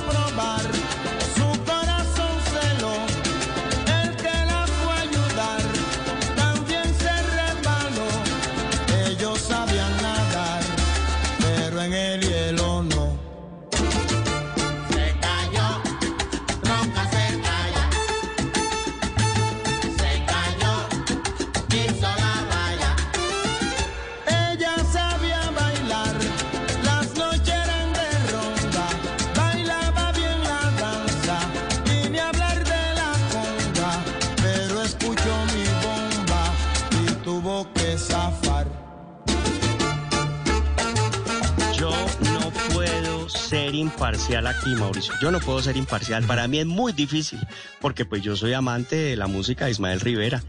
Y esta canción, en la versión de Cortijo y su combo, con la voz de Ismael Rivera, pues tiene un sonido especial. Además se oye ese, ese coro, Mauricio, no sé si lo, lo, lo, sintió por allá al fondo, que es un coro del gran combo de Puerto Rico por allá de los 70, porque lo hacía Eddie Lavara Pérez, que primero pues perteneció, per- perteneció a Cortijo y su combo.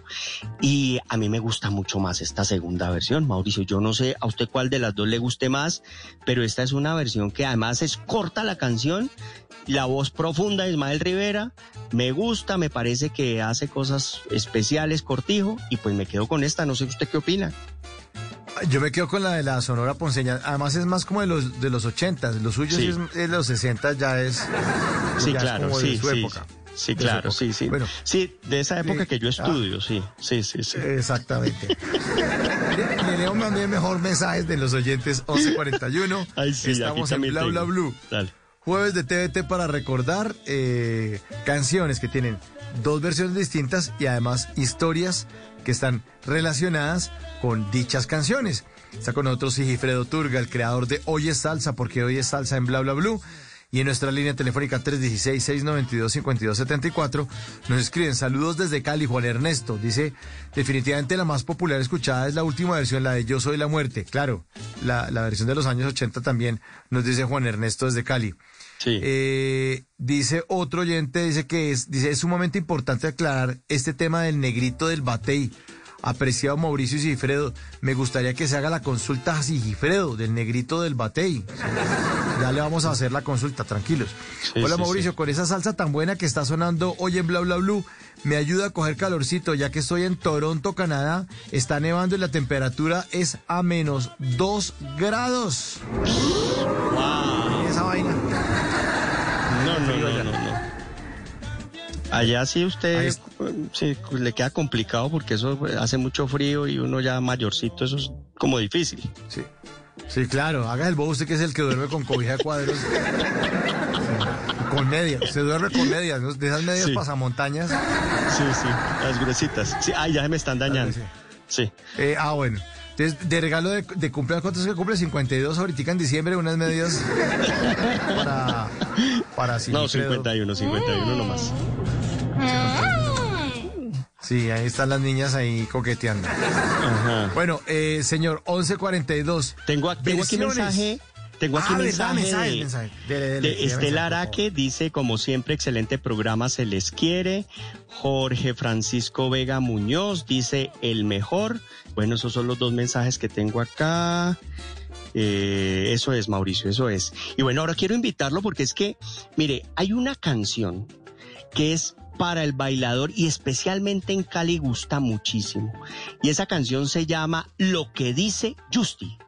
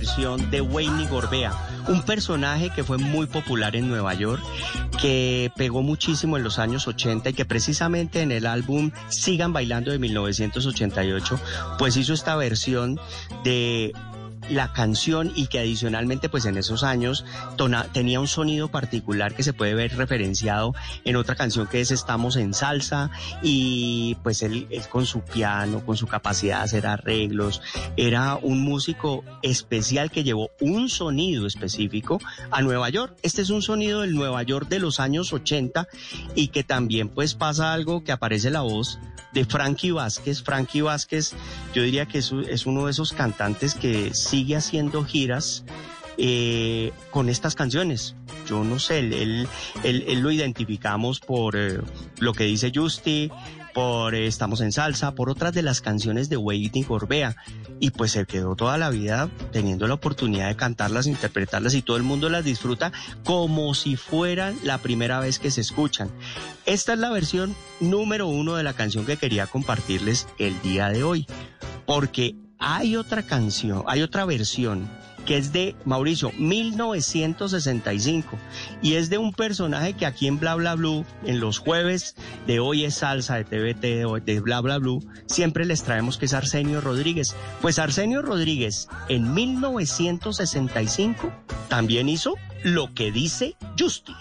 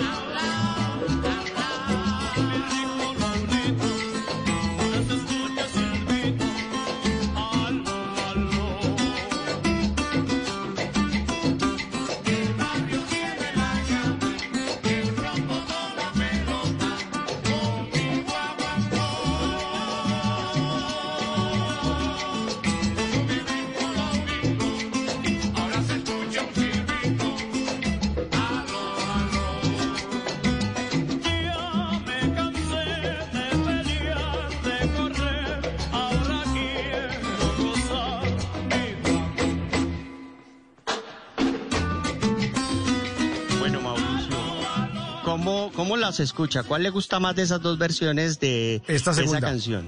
¿La segunda, la Sí, cubana? esta segunda. Sí, sí, tiene un sabor delicioso. Uf. Sí, es que pues Arsenio Rodríguez fue el que se creó los conjuntos musicales. A él le debemos nada más ni nada menos que ese sonido donde se mezcla la tumbadora, donde se mezcla el piano, donde suena el tres. Todo ese, todo ese sentido musical lo generó Arsenio Rodríguez por allá en los años 40. Ah, hablemos también que Arsenio Rodríguez fue el responsable de canciones maravillosas como Fuego en el 23, El Ciego Maravilloso, que admiraba el judío maravilloso. Bueno, esto es, esto es un sonido que yo estoy de acuerdo con usted en esta versión. Yo me quedo también con la que dice, lo que dice Justi de Arsenio Rodríguez, pero la primera versión, Mauricio, es la que más suena y es una canción típica. Usted pregúntele a un salsero de esos que va los fines de semana a los sitios a bailar con una gaseosa, porque van, bailan, están dos horas, dos horas y media y se devuelven para su casa. ¿Qué canción piden? Lo que dice Justi en la versión anterior de Wayne Gorbea, Mauricio. Así es, 11 de la noche 49 minutos en Colombia y en Suecia. Son las 5 de la mañana 48 ya 49 minutos. Nos escribe Alejandro, donde pasa una temperatura, no sé si usted las aguante, menos 16 grados en No, este no, no, momento. no. en Suecia. No, no, no. No, no, yo, yo- a mí me queda muy difícil. Yo llego hasta menos Uy, no. 10. Uy, no, que menos 10 ni que nada. Yo, yo por ahí los 4 grados, que esa es la, la, la temperatura chévere para una cerveza en la nevera. ¿sí? Sí, sí, sí, sí, Mauricio. Eh, estoy viendo, eh, teníamos una pregunta del negrito del Batey, ¿cierto? Por ahí de uno de los oyentes. sí. Un, un oyente eh, dice, es sumamente importante aclarar este tema del negrito del batey, dice apreciados Mauricio y Sigifredo Turga. Me gustaría que le haga consulta a Sigifredo del tema del negrito del batey. Sí. Sí, es que nuestro famoso negrito del Batey, pues es una canción de Alberto Beltrán. O sea, al final Alberto Beltrán fue el que terminó interpretándola, pero la canción no se hizo para Alberto Beltrán.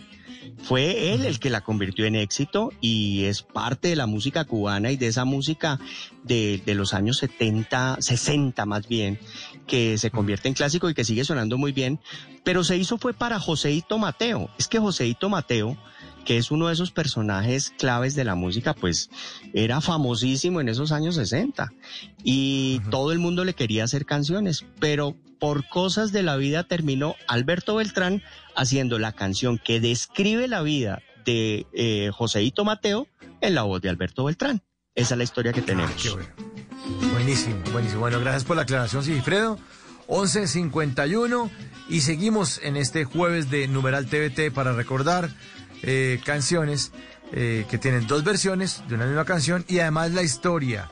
Canciones que se van para un lado o para el otro, dos intérpretes, dos eh, músicos salseros que les da por hacer la misma canción en dos versiones, Sí. pero cada versión tiene su buena historia, Sigifredo.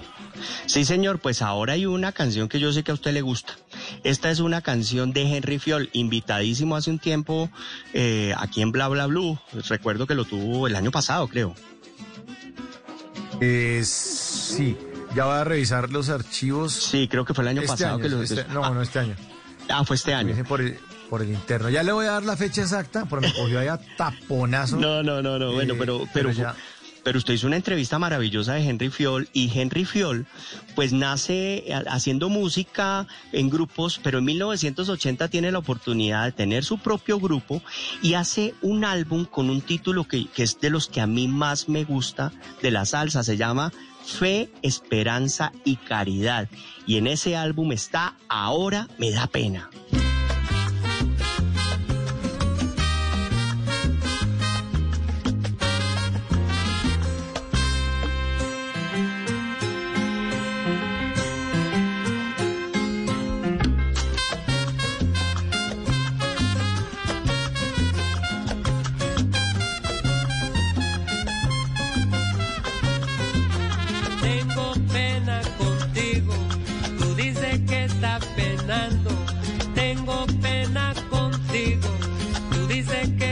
Penando. Tú dices que no te quiero, que ya te estoy olvidando.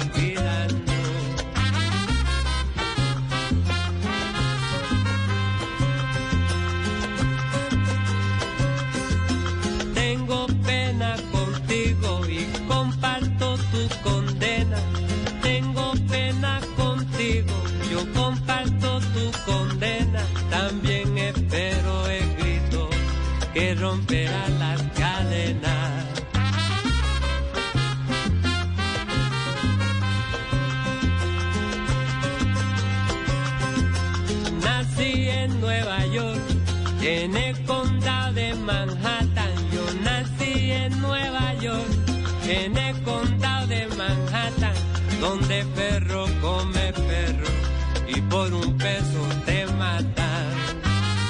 La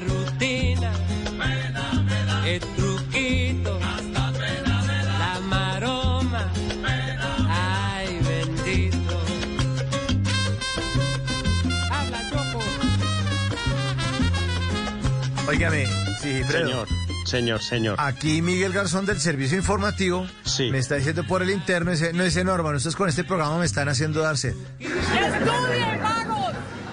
No, pues toca que se tome algo de para la sed, o sea, No. un cafecito. No, No, porque agüita, Lauritica tiene voces y sonidos a las 12 Ah, no, de la noche, es no. mejor que esté, sí. No, que llegue Néstor Morales a las 5 de la mañana y lo encuentra ahí sin sed. No, Y, y si lo veo, le, le voy a dar en la cara marica. Claro, más o menos le, le pueden ir diciendo eso, ¿yo? Ay, no. Pues Mauricio, esta es una canción que yo sé que a Diego Garibello como que le gusta mucho también, me, me da la impresión. Él, él- él ha manifestado en varias oportunidades que le gusta.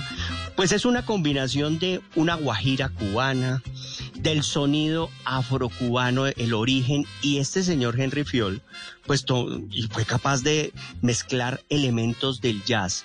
Pero decimos este señor Henry Fiol, pero realmente el que estuvo detrás del proyecto y que se, se dio cuenta que Henry Fiol era capaz de interpretar la música cubana que querían traer en ese álbum, era el señor Roberto Torres. Roberto Torres era un cubanísimo que estuvo en Nueva York y que cuando vio a Henry Fiol dijo, este es el personaje para que nos haga ese homenaje a la música cubana que tanto nos gustaba y que tanto nos gusta. Eh, Roberto Torres, hay, hay una canción, hay una canción venezolana, Caballo Viejo. Caballo Viejo. Sí, claro. Hay una versión maravillosa también en tiempo de Guajira que hace Roberto Torres, que de pronto ahorita la escuchamos por ahí, y es parte de esa misma época. Es un álbum que también hace Roberto Torres en 1980. Y cuando decimos que lo que hizo fue traer un álbum del año, de, una canción de la música cubana, es porque en 1955 se hizo la siguiente versión de Ahora me da pena.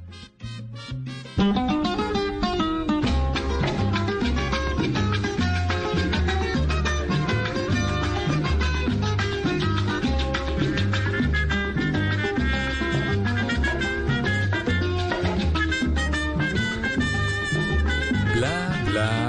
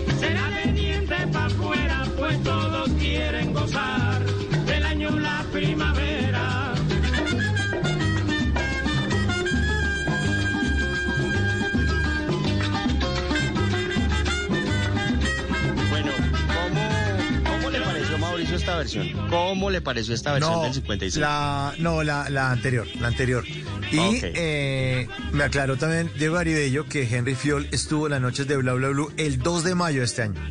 2 Aquí de mayo de este año. eh, yo- para mí era como el año pasado, pero no, es eh, 2 de mayo. No, es que usted, usted a esa edad ya empieza a perder la... Ah, sí, sí, claro, sí, sí, no, eso no hay nada que hacer, ¿no? Eso, Sí, eso pues, yo- me toca tomarme la pastillita que usted ya está tomando, voy a empezar.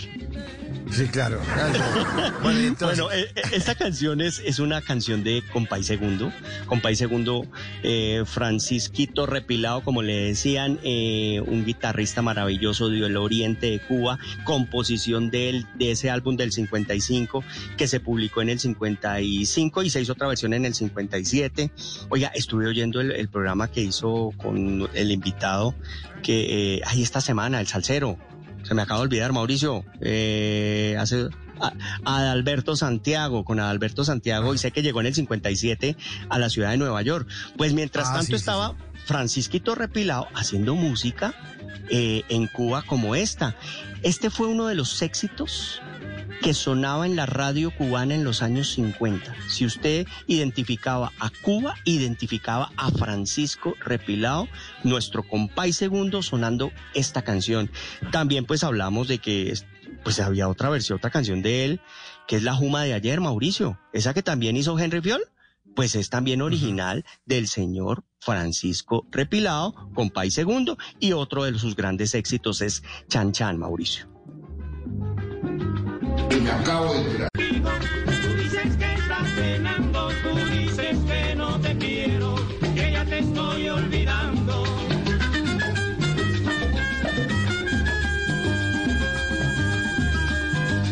12 en punto de la noche. Ya es viernes 18 de noviembre. Y le leo mensajes, sí, creo que están llegando a esta hora. Señor. 316-692-5274. Hola Mauricio y Sigifredo. Soy Ferney desde New Jersey, Estados Unidos. En estos momentos sintiendo mucho frío, cero grados. No. Pero con mucho calor y sabor, acompañado de un super programa de salsa, historia y versiones diferentes. Felicitaciones y muchos éxitos. Hombre, muchas gracias por ese saludo. Muchas gracias, Ferney. Buen saludo, buen saludo. Otro por acá. Eh, dice Mauricio, la voz de Henry Fiol es espectacular para la salsa. Pareciera que tuviera tres botellas de aguardiente en el cerebro. La firma el ingeniero Freddy Omar Beltrán Ah, desde sí, la el helada ingeniero. Toronto, Canadá. Saludos, Saludos para a- Sigifredo y para los oyentes de Bla Bla Blue. Sí. Saludos a él también, que siempre nos escucha y está con nosotros. Eh, Mauricio, importante de este personaje, de, de- del señor Francisco Repilado, cuando llegó la revolución cubana se fue a trabajar a una tabacalera y duró trabajando hasta prácticamente los años 90, imagínese. Cuando ya tenía casi 90 años, que apareció todo el proyecto de Buenavista Social Club, que en varias oportunidades hemos, hemos hablado eh, acá en Bla Bla Blue, porque pues tenía que trabajar, trabajó en una tabacalera, hacía música, pero ya no vivía de la música, hasta que volvió en los años 90 y se disparó y por allá falleció en el año, creo que 2006, cuando se fue, o 2002 se fue con País Segundo. Bueno, otro mensaje, se me contesta la consulta y es afirmativo el del tema musical del Negrito del Batey que narra la vida de Joseito Mateo y el compositor Medardo. Eh, la hizo para él. Pero Joseito no pidió asistir a la grabación con el decano de los conjuntos cubanos, la gran Sonora Matancera. Muchísimas gracias, Blue Radio, por su amable respuesta. Oiga, aquí hay gente muy pila también. Claro. Que le jala la, a la música y, ¿no? Y para aprenderles mucho a ellos, por supuesto, Mauricio. Sí, para aprenderles. Sí, aquí hablamos todos y hablamos de todo. Sobre todo Miguel Garzón, que está que se habla. A palo Sí, seco le tocó, está que se habla. Ya está listo Miguel Garzón con voces y sonidos. Nos va a hacer una actualización de las noticias más importantes de Colombia del mundo. Pero al regreso, más, más. Ya no es jueves, ya es viernes eh, de, de dos versiones de una misma canción y su historia. Esto es Bla Bla Blue y ya regresamos.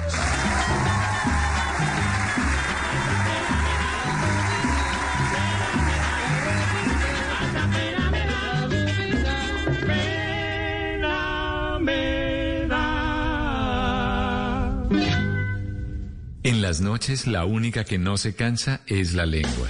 Por eso, de lunes a jueves a las 10 de la noche empieza Bla Bla Blue con invitados de lujo. Hola mis reciclamores, ¿cómo están? Los saludo nada más y nada menos que la Marce, la primera recicladora youtuber. Hola amigos de Blue, los saluda Julio César Herrera. Queridos amigos y amigas, les saluda Lady Noriega. Los saluda Julio Rodríguez el Nené. Les saluda Jorge Duque Linares. Saluda Georgina Ruiz Sandoval Goga. Con buena música, con historias que merecen ser contadas, con expertos en esos temas que desde nuestra casa tanto nos inquietan y con las llamadas de los oyentes que quieran hacer parte de este espacio de conversaciones para gente despierta. Bla bla blue. De 10 de la noche a 1 de la mañana. Bla bla blue. Porque ahora te escuchamos en la radio. Voces y sonidos de Colombia y el mundo en Blue Radio y bluradio.com, porque la verdad es de todos. 12 de la noche, 4 minutos. Colombia, muy buenos días. Hoy ya es viernes 18 de noviembre del año 2022 y comenzamos con noticias que tienen que ver con orden público porque la Fundación Indepaz anunció que en Buenaventura, en el Valle del Cauca, fue asesinado Mario Oscar Solarte, el actual presidente de la subdirectiva de la Asociación Astracaba que se ubica, que se ubica en Buenaventura. Este hombre adelantaba procesos organizativos en pro del campesinado y la erradicación de cultivos de uso ilícito. Entonces ahí está la denuncia que hace la Fundación Indepaz, fue asesinado Mario Oscar Solarte, otro líder social en el Valle del Cauca. En otras noticias, el presidente Gustavo Petro denunció que narcotraficantes están comprando ganado venezolano para revenderlo en Colombia. El mandatario advirtió además que en la región Caribe se disparó la tasa de homicidios en relación con el año pasado. Ingel de la Rosa.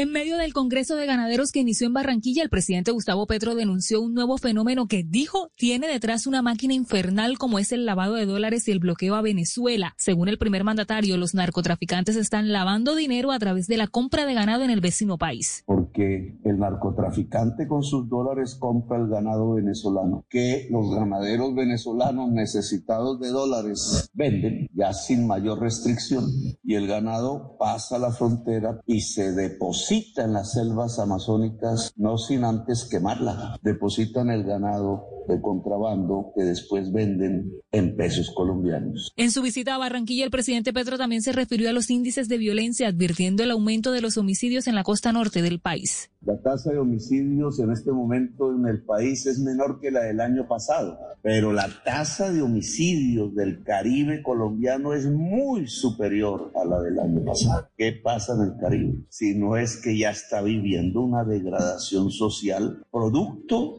de la ausencia de oportunidades. En ese sentido, Pedro aseguró que el hambre es el principal problema de ciudades como Barranquilla. Gracias, Single y una persona muerta y dos heridas dejó la caída de un rayo en zona rural de Palmira, en el Valle del Cauca. En el resto del departamento se han registrado más emergencias, esto por cuenta de las fuertes lluvias de las últimas horas. Paula Gómez. Mire, una persona muerta y dos heridas es el saldo que deja una descarga eléctrica en el corregimiento de Rosso, que hace parte del municipio de Palmira. Estos hombres se encontraban trabajando en un cultivo cuando fueron alcanzados por un rayo en medio del aguacero. Los heridos fueron trasladados de gravedad a centros médicos, mientras que la persona que falleció quedó tendida en este sitio donde se encuentran las autoridades adelantando el levantamiento del cuerpo. En este mismo corregimiento también se registró producto del fuerte vendaval una emergencia en una institución educativa donde el techo se cayó y por fortuna ninguna persona resultó herida. El resto del Valle del Cauca no es ajeno a la situación de las lluvias. En Cali se han caído árboles, hay vías inundadas, canales de agua residuales desbordados y el aumento del caudal de los principales ríos son parte de esas emergencias registradas por las fuertes lluvias y además atendidas durante esta tarde por el Cuerpo de Bomberos de Cali que alerta que las precipitaciones se van a seguir extendiendo durante las próximas semanas. Y un colombiano de 21 años, exiliado en Alemania, falleció en extrañas circunstancias allí en ese país. Se trata de Alan Garzón, quien fue amenazado en Medellín en el año 2018 después de marchar con una camiseta que decía no a la guerra de Duque y de Uribe. Los detalles con Karen Londoño. Alan Garzón Ramírez era muy cariñoso y apegado a su familia y amigos, quienes hoy luchan contra la tristeza de saber que murió lejos de todas las personas que lo amaban. Salir del país fue una necesidad. En 2018 el sentido social de Alan lo llevó a participar en una marcha vistiendo la camiseta con la leyenda No a la guerra de Duque y Uribe, que le acarreó una serie de amenazas de muerte.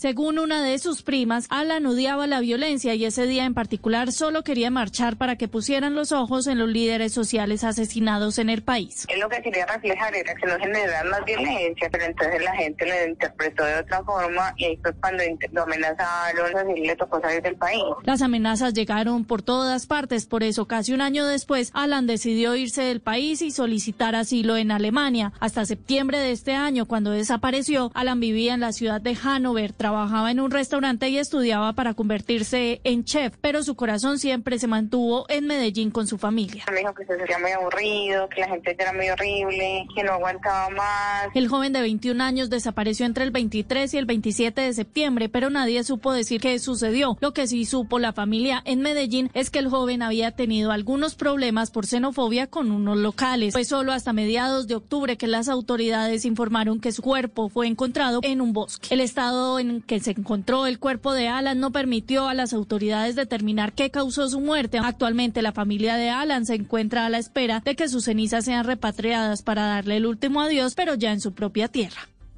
Muchas gracias, Karen. Y en las montañas del municipio de Macaravita, en Santander, se presentó un deslumbrante avistamiento de seis cóndores volando, un hecho que tiene felices a los biólogos que han luchado por la preservación de esta ave, una especie que está en, en amenaza de extinción. Los detalles con Boris Tejada. Seis cóndores andinos fueron captados volando juntos de manera majestuosa y muy bien sincronizada sobre las montañas del páramo del Almorzadero en Macaravita, Santander. Según los expertos, se trata de una prueba gratificante en un momento en el que la mayor parte de este tipo de especies se encuentran en peligro de extinción. Los cóndores habrían volado unos 300 kilómetros alrededor de su hábitat principal. Francisco Siri, coordinador de la Fundación Neotropical. Es la evidencia de que el trabajo comunitario que se está llevando a cabo todo el complejo de páramos de los Santanderes está siendo exitosa y hoy podemos disfrutar en Colombia de un espectáculo. El último censo que adelantó la Fundación Neotropical sobre el número de cóndores que hay en Colombia confirmó que se trata de 63 en todo el país. 30 de ellos habitan en territorio santandereano. Boris, gracias. Vamos a hablar ahora de deportes, del Mundial de Fútbol de Qatar, de Qatar, porque Cristiano Ronaldo volvió a hablar en la previa del inicio de esta cita mundialista hizo sorprendentes declaraciones sobre Messi y sobre su posible retiro. Los detalles con Juan Carlos Cortés. Lionel Messi y Cristiano Ronaldo dominaron el fútbol mundial por más de una década y entre los dos se repartieron todos los premios individuales. Sin embargo, la actualidad de ambos es distinta y en este contexto CR7 habló sobre su rivalidad con el máximo ganador del Balón de Oro y sus palabras sorprendieron a todos.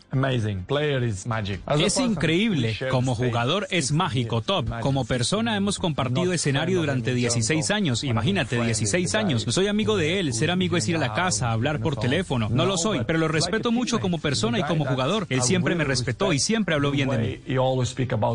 El dicho se encuentra envuelto en una nueva polémica previo al inicio del Mundial de Qatar. Días atrás habló de su situación en el Manchester United, donde apenas acumula tres goles en la presente temporada. Señaló que se siente traicionado por el club, menospreció al entrenador Eric Ten Hag y atacó a varios de sus excompañeros. También dijo que podría dejar el fútbol de selecciones en apenas un mes. No obstante, para ello tendría que ganar el Mundial con Portugal. Y finalizamos con información que tiene que ver con la entrega de los premios Grammy latinos que se adelanta esta noche en la ciudad de Las Vegas porque Motomami de Rosalía ganó el premio Grammy Latino a álbum del año y Tocarte de Jorge Drexler y Zetangana también ganó el premio Grammy Latino a canción del año. Son las 12 de la noche, 12 minutos. Hasta acá esta actualización de noticias. No se les olvide que todos los detalles los encuentran en www.bluradio.com. Continúen con Mauricio Quintero y bla bla bla.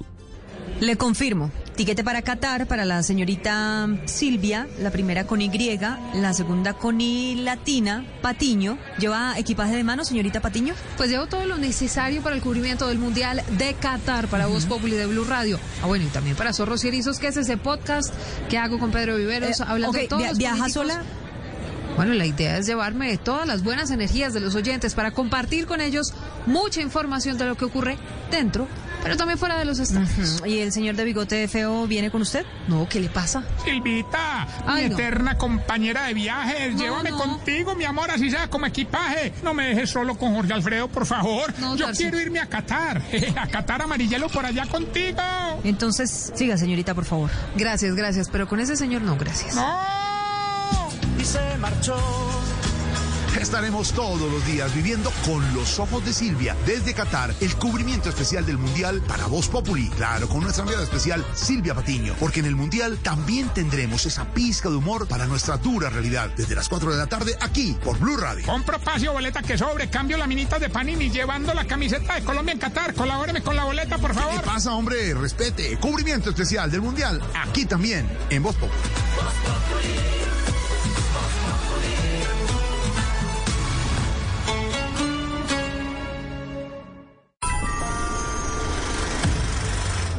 Cine.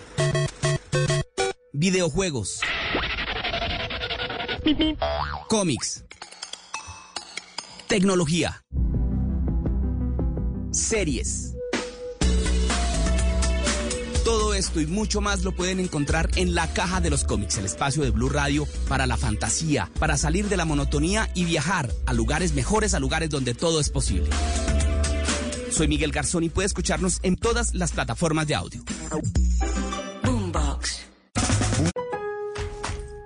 En Lowe's comprar pintura trae cuenta. Reciba hasta un 20% de reembolso con el programa MVPs para Pros cuando compras pinturas y tintes HGTV Home de Sherwin Williams, Valspar y más. Visita tiendas o Lowe's.com. Basado en gasto anual mínimo elegible, tarjetas de regalo electrónicas de Lowe's se deben reclamar antes del último día del año calendario, válido hasta el 1231. Aplican otras exclusiones, términos y condiciones. Detalles en Lowe's.com diagonal L diagonal Pro Loyalty Terms.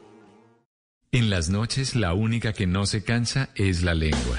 Por eso, de lunes a jueves a las 10 de la noche empieza Bla Bla Blue con invitados de lujo. Soy Franci, la voz popular de América. Venga, los saluda Rubén Darío Arcila Rubencho. Soy Fabio Rubial. Los saluda Miguel Happy Lora. Con buena música, con historias que merecen ser contadas, con expertos en esos temas que desde nuestra casa tanto nos inquietan y con las llamadas de los oyentes que quieran hacer parte de este espacio de conversaciones para gente despierta. Bla Bla Blue, de 10 de la noche a 1 de la mañana. Bla Bla Blue, porque ahora te escuchamos en la radio.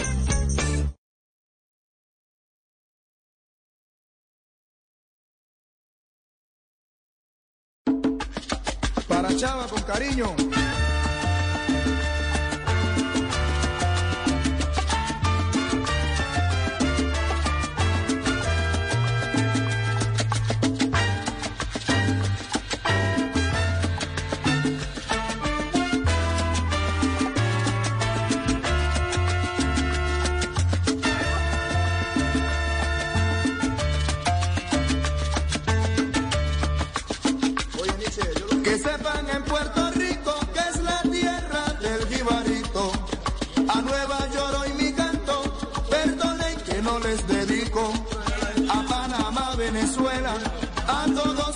Hermanitos.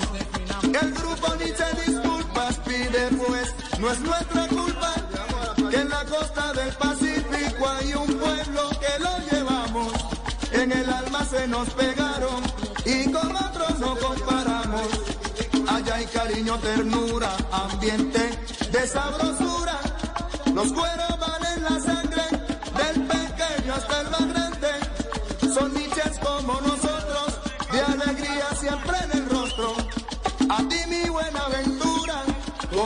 te lo dedicamos.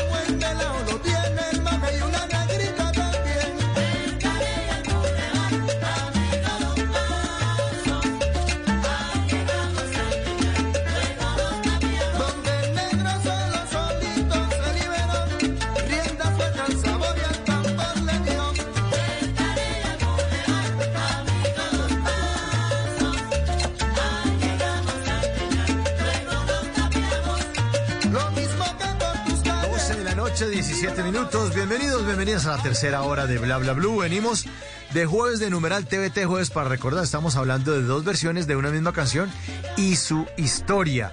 Y esta noche Hablando de salsa, nos acompaña como siempre Sigifredo Turga, que nació en México. Eh, después se fue para Popayán, se contagió de nuestra música, de nuestro ritmo, de nuestras salsas, comunicador social de la Universidad Javeriana de Bogotá, estudió gerencia estratégica de mercadeo en la Universidad Externa de Colombia. Él trabaja en el sector financiero, mañana tiene que madrugar, reunión a las ocho y media de la mañana, pero aquí está firme como un roble hablándonos de Hoy es Salsa, su propuesta que maneja también en redes sociales. Arroba Hoy es Salsa, lo pueden buscar en Twitter, en Instagram, en Facebook, en Spotify, arroba Hoy es Salsa. Sigifredo, que tiene dos versiones distintas y que arranca esta tercera hora con esta canción sota del grupo Nietzsche, Sigifredo. Sí, señor Mauricio, y una mención adicional. En el Twitter en este momento ustedes pueden, pueden ver los oyentes o mejor leer todo lo que pasó en la primera hora. Ahí ya está publicado cada una de las canciones de las que hablamos, las historias que contamos, ahí ya las pueden ya ir y leer y repasar todo lo que hicimos en la primera hora, Mauricio. Y frente a esta canción, pues esta es una canción de 1981, de un álbum que se llama Querer es Poder, Buenaventura y Caney, una canción que consolidó un tipo de sonido en el grupo Nietzsche, porque recordemos que en 1977 se encuentran Jairo Varela y Alexis Lozano en la carrera séptima con calle 24 tomándose un cafecito y pues Jairo Varela le cuenta Alexis Lozano cuál era la iniciativa que tenía de crear un grupo. Arrancan haciendo canciones, eh, grabando sin tener la propia orquesta, que eso fue una de las de los grandes cabezazos de Jairo Varela. Y pues el arreglista de la agrupación era el señor Alexis Lozano. Pues este fue el primer éxito y ese primer éxito, tuvo los arreglos del señor Alexis Lozano y llevó a la orquesta que tuviera su primera gira internacional, una gira que pues lo llevó a Nueva York y lo llevó a Nueva York a partir de una llamada telefónica en que los dijeron, venga, los estamos esperando por acá y vénganse ya. Y Jairo Varela no sabía qué hacer porque estaban pasando por una crisis económica súper dura, pero fue el inicio de todo ese proyecto que se conoció como el Grupo Nietzsche. 1981, Mauricio, y esta es la primera versión que queremos presentarles el día de hoy.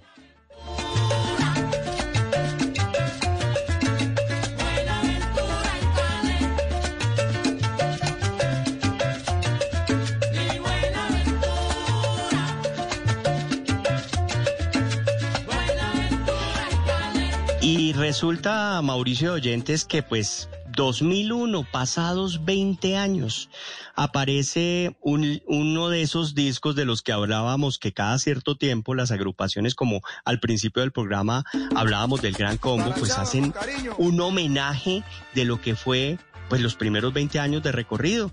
Y hay una versión en ese año 2001 también de esta canción que se llama La Danza de la Chancaca. Estos son los tambores que aquí en mi tierra se quedaron. Entre trópico, manigua y un cumuno. Un canto como pidiendo al cielo, y el cielo mi tristeza se llevó. En este sincero homenaje, mi vida yo doy. En esta danza de chancaca que es folclor. Es dulce lluvia, es sol, que en una tarde mi cuero tembló. Y por suerte, también me la enseñó carajo.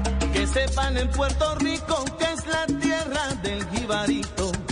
A Nueva York hoy mi canto, perdonen que no les dedico. A Panamá, Venezuela, a todos, todos hermanitos. El grupo Nietzsche disculpas pide pues, no es nuestra culpa que en la costa del Pacífico hay un pueblo que lo llevamos y en el alma se nos pegaron y con otro nos comparamos. Allá hay cariño, ternura, ambiente de sabrosura. Los cueros van en la sangre, del pequeño hasta el más grande. Negritos como nosotros, de alegría siempre en el rostro. A ti mi buena aventura, con amor se nos dedicamos. Si voy del firme a la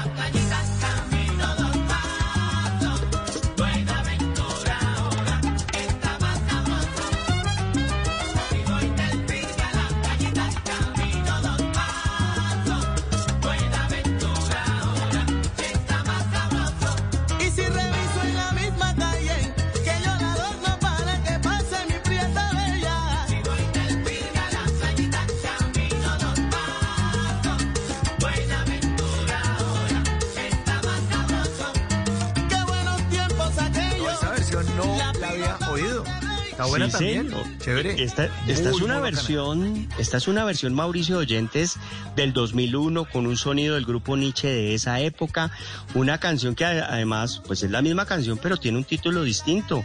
Este ya es no el Buenaventura y Caney, sino la danza de Chancaca. Y uno que, pues es del occidente colombiano y Ana Lucía Rafo que es de Cali específicamente, que nos está escuchando en este momento, pues definir qué es chancaca, se hace uno la pregunta, pues es un dulce típico del valle de la caña de azúcar. Entonces, pues la relación, yo no la tengo clara porque cambia Buenaventura y Caney por la danza de la chancaca Jairo Varela, pero pues al final hace un sonido moderno lo podemos llamar así para ese año 2001, que impactó a nuevas generaciones y llegaron con otro tipo también de baile distinto y de sonido diferenciado de lo que sonaba por allá en 1981. Willy García está en la voz, es el intérprete de esta canción, su voz es inconfundible y pues marcó el grupo Nietzsche desde el año 92 prácticamente hasta el año 2002, creo que fueron 10 años que estuvo con el grupo. Mauricio, y en este mismo álbum, pues uno encuentra eh, versiones diferentes de Gotas de Lluvia, que fue el gran éxito también por allá de los años 90, hasta en Bachata, Mauricio aparece en ese álbum, pero pues aquí va. está la versión de esa danza de Chancaca o Buenaventura y Caney de 1981 en el año 2001. Será lo mismo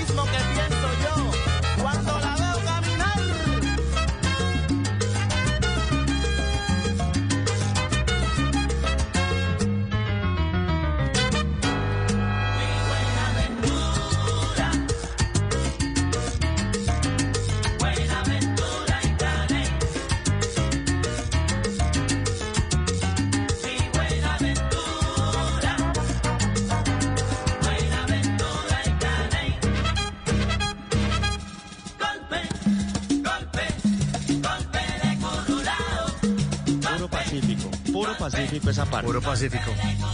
Muy, muy buena, muy buena.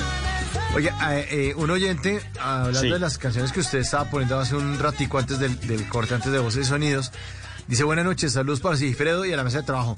Sí que la música que estaba poniendo usted la- lo retrotrae a las casetas del Carnaval de Barranquilla en los años 75. Estaba Sí. hablando de, sí, de Henry Fiol, la música que está, estaba sonando hace un ratico. Bueno, Henry preguntas de nuestros y- oyentes hasta, hasta ahora, ¿no? Sí, señor, tenemos por acá una de, eh, de- dice buena noche desde Argelia Valle, un saludote por tan excelente programa. ¿Quién era Justi? Preguntan por acá. Pues Justi Barreto no es nada más ni nada menos que el compositor de Un Verano en Nueva York. Que los oyentes recuerden, Justi Barreto era Un Verano en Nueva York, ya con eso hicimos la tarea. Pero quiero contarles que Justi Barreto es cubano también, que nació por allá en 1923, que fue músico, cantante, percusionista y algo muy importante, defensor de las raíces africanas. Y pues definitivamente fue uno de los personajes claves que hasta pues título de canción tuvo. Por eso lo que dice Justi pues fue una de las canciones que escuchamos hace un rato aquí también en este jueves de TVT porque hoy es salsa aquí en Bla Bla Blue.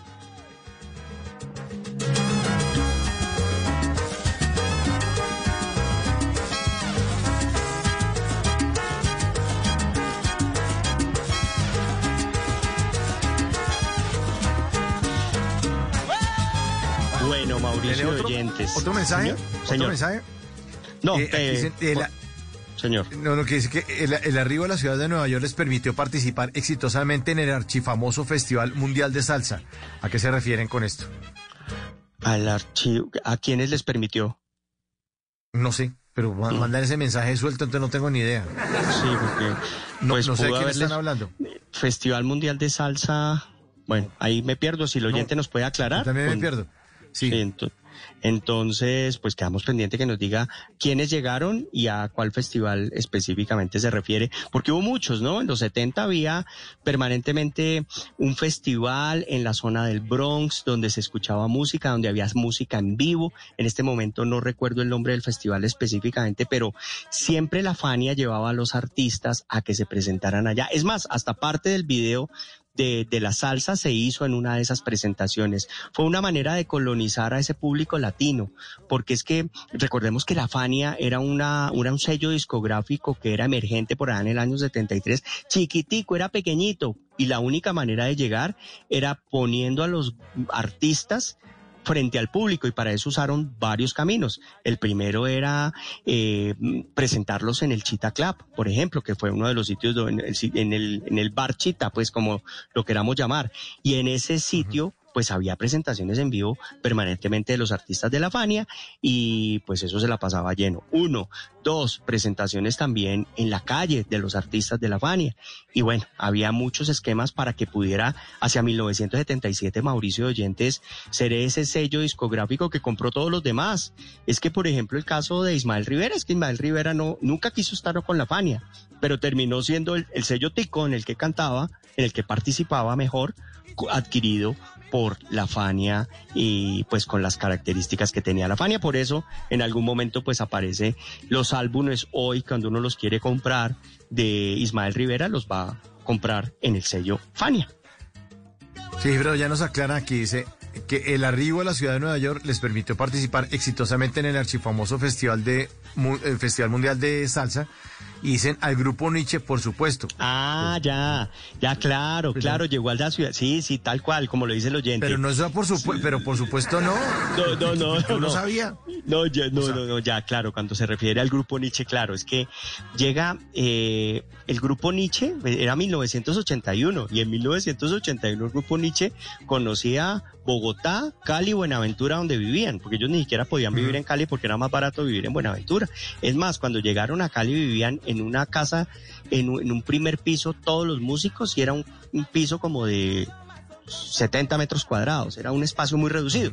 Cuando llega la llamada, van al Festival Internacional de Música de Nueva York, pero no solamente a eso, sino que van a contratados para presentaciones durante un tiempo a los bares más importantes de Nueva York, que fue donde Jairo Varela pudo recaudar suficiente dinero para seguir haciendo producciones musicales. Ya entendí lo que quería decir el oyente Mauricio.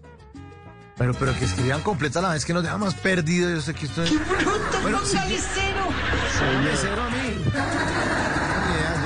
Si no me explican, no, no la, no la agarro. Bueno. No, y a mí también, a mí también, porque- sí. si- siguiente- siguientes dos versiones, mi querido Sigil. Vámonos con un bolero, Mauricio. Vamos a bajarle un poquito al ritmo y nos vamos a escuchar a uno de esos boleros que a los salseros les encanta y que hace Oscar de León, que se llama Longina.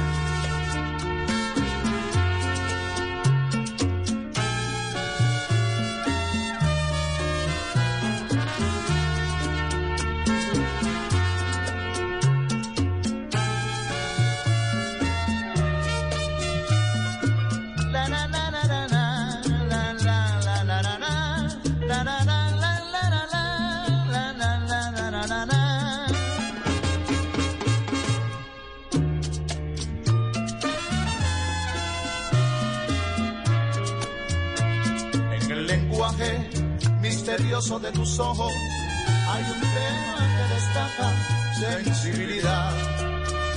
En las sensuales líneas de tu cuerpo hermoso, las curvas que se admiran despiertan ilusión. En la cadencia de tu voz tan cristalina, tan suave y armentada, de ignota idealidad que impresionado por todos tus encantos, se conmovió mi vida y en mí la inspiración.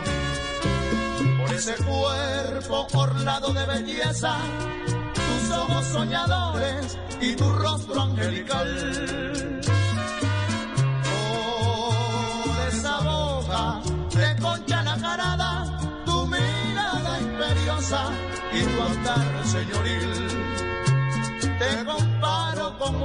Santa diosa, longina seductora, pueblo primaveral, ofrendando con notas de mi lira, con fibras de mi alma, tu encanto juvenil. Ofrendando con notas de mi lira, con fibras de mi alma, tu encanto juvenil. Mauricio, ¿usted conocía ese bolero de Oscar de León? No, no, no, está bellísimo. es una bueno. Es, un, es una canción maravillosa y yo le puedo asegurar que muchos de los oyentes que están a esta hora conectados con nosotros, que están allá al otro lado de su radio también, pues conocen esta canción si les gusta la salsa, porque es uno de esos boleros clásicos que siempre cuando uno va al sitio de salsa a bailar, como el que hablábamos hace un rato, que uno va, baila, se toma una gaseosa o se toma algún trago si quiere, y baila y baila y baila, siempre aparece Longina. Y Longina es una canción que sale en el álbum de 1977 de Oscar de León y su salsa mayor, que era Oscar de León y su salsa mayor. Ya no estamos hablando de la dimensión latina, estamos hablando de un Oscar de León que era su primer álbum como solista con una nueva agrupación. Y fue él eh, eh, atrevido, digámoslo así, de coger esta canción, que es una canción de origen cubano, y convertirla en un clásico. Es más, yo le puedo asegurar, Mauricio, que los salseros de Bogotá, todos conocen Longina de Oscar de León y la versión que, que pues estamos compartiendo el día de hoy. Y decimos Longina, pero dicen que el origen es Longino, porque es que Longino fue un piadoso guarda romano que supuestamente fue el que se compadeció de Jesucristo cuando lo, descolgaron, fue el que se compadeció y lo arregló. Eso dicen que se, se llamaba ese guardia romano Longino. Y pues aquí hacen una versión maravillosa de esa canción Longina y esta es la canción que yo considero que es como la más, la versión más popular de Longina, porque tenemos otra versión que es de un cubanísimo que se llama Barbarito Díez y por supuesto estamos hablando de Longina.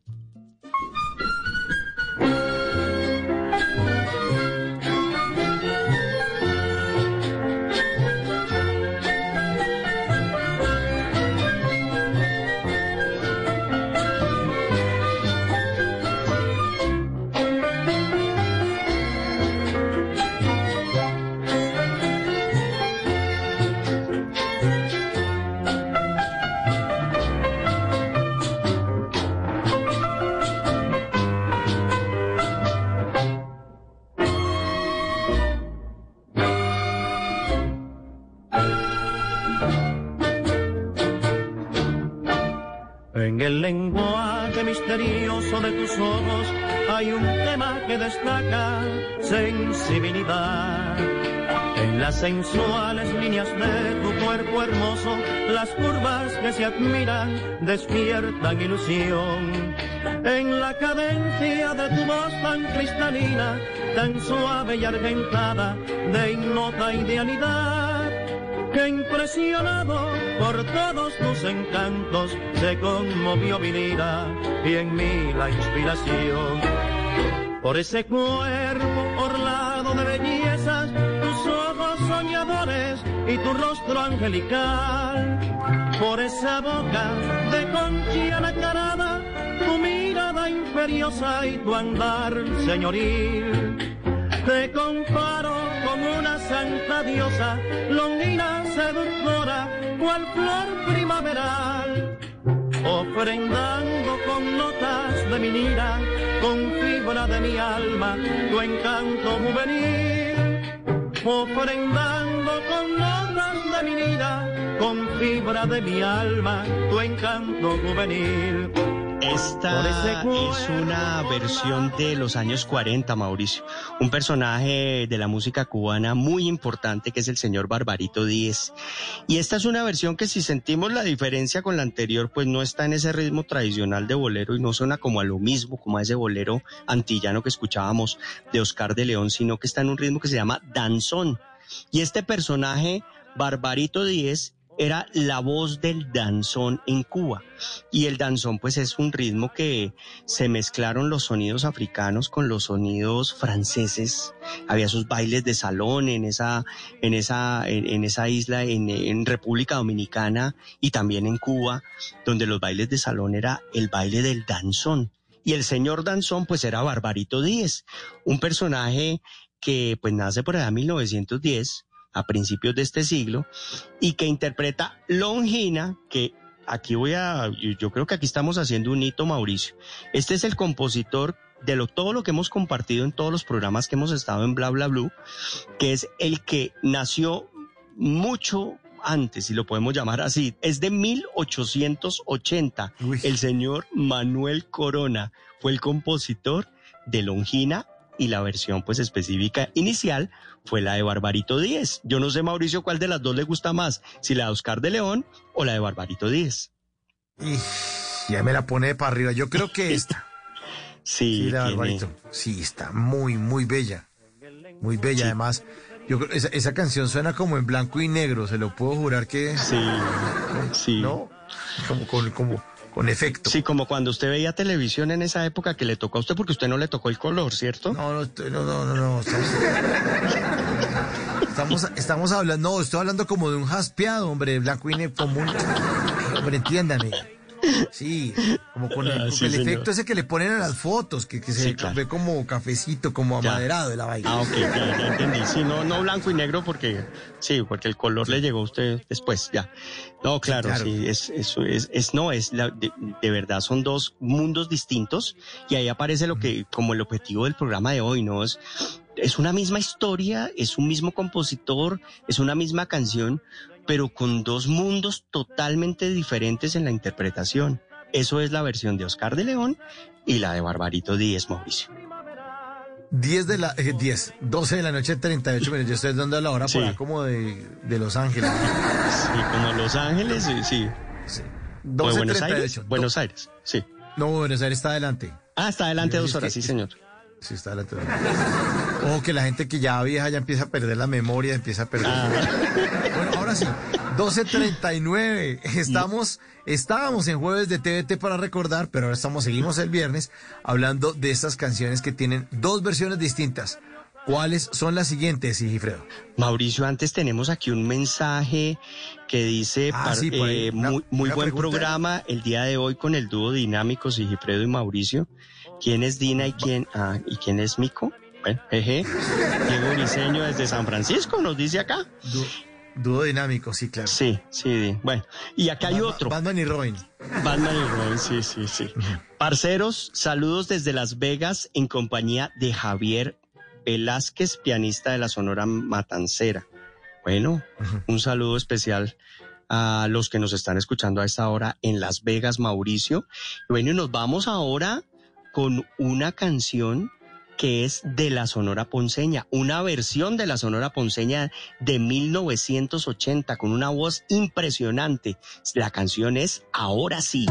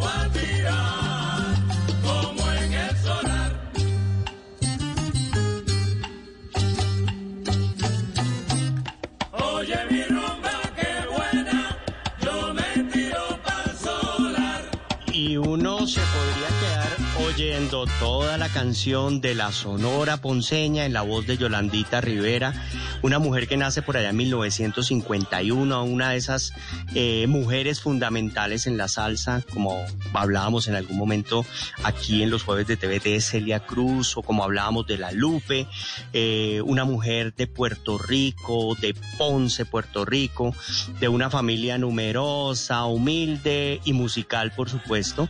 Y esta, esta es una de esas canciones que pues no, no es de original. Y mire que lo hemos dicho en varios momentos, Mauricio, la Sonora Ponceña siempre fue capaz de coger cosas que ya estaban y reconstruirlas. Y eso fue lo que pasó con esta canción que ellos llamaron Ahora sí, porque es que es una canción de un personaje de Cuba que se llama Marcelino Guerra, que formaba parte de la banda de Machito, esa banda de la que pues eh, hemos hablado también aquí en los espacios de, de Bla Bla Blue y que pues es clave para el desarrollo de lo que conocimos como salsa de Nueva York, porque la banda de Machito eh, aparece Mauricio Bausá, el cuñado era Machito, la hermana de Mauricio Bausá era Raquel, y bueno, la banda de Machito en Nueva York se convirtió en esas agrupaciones maravillosas que construyeron lo que conocimos como salsa. Y el compositor fue Marcelino Guerra, y esta es la primera versión.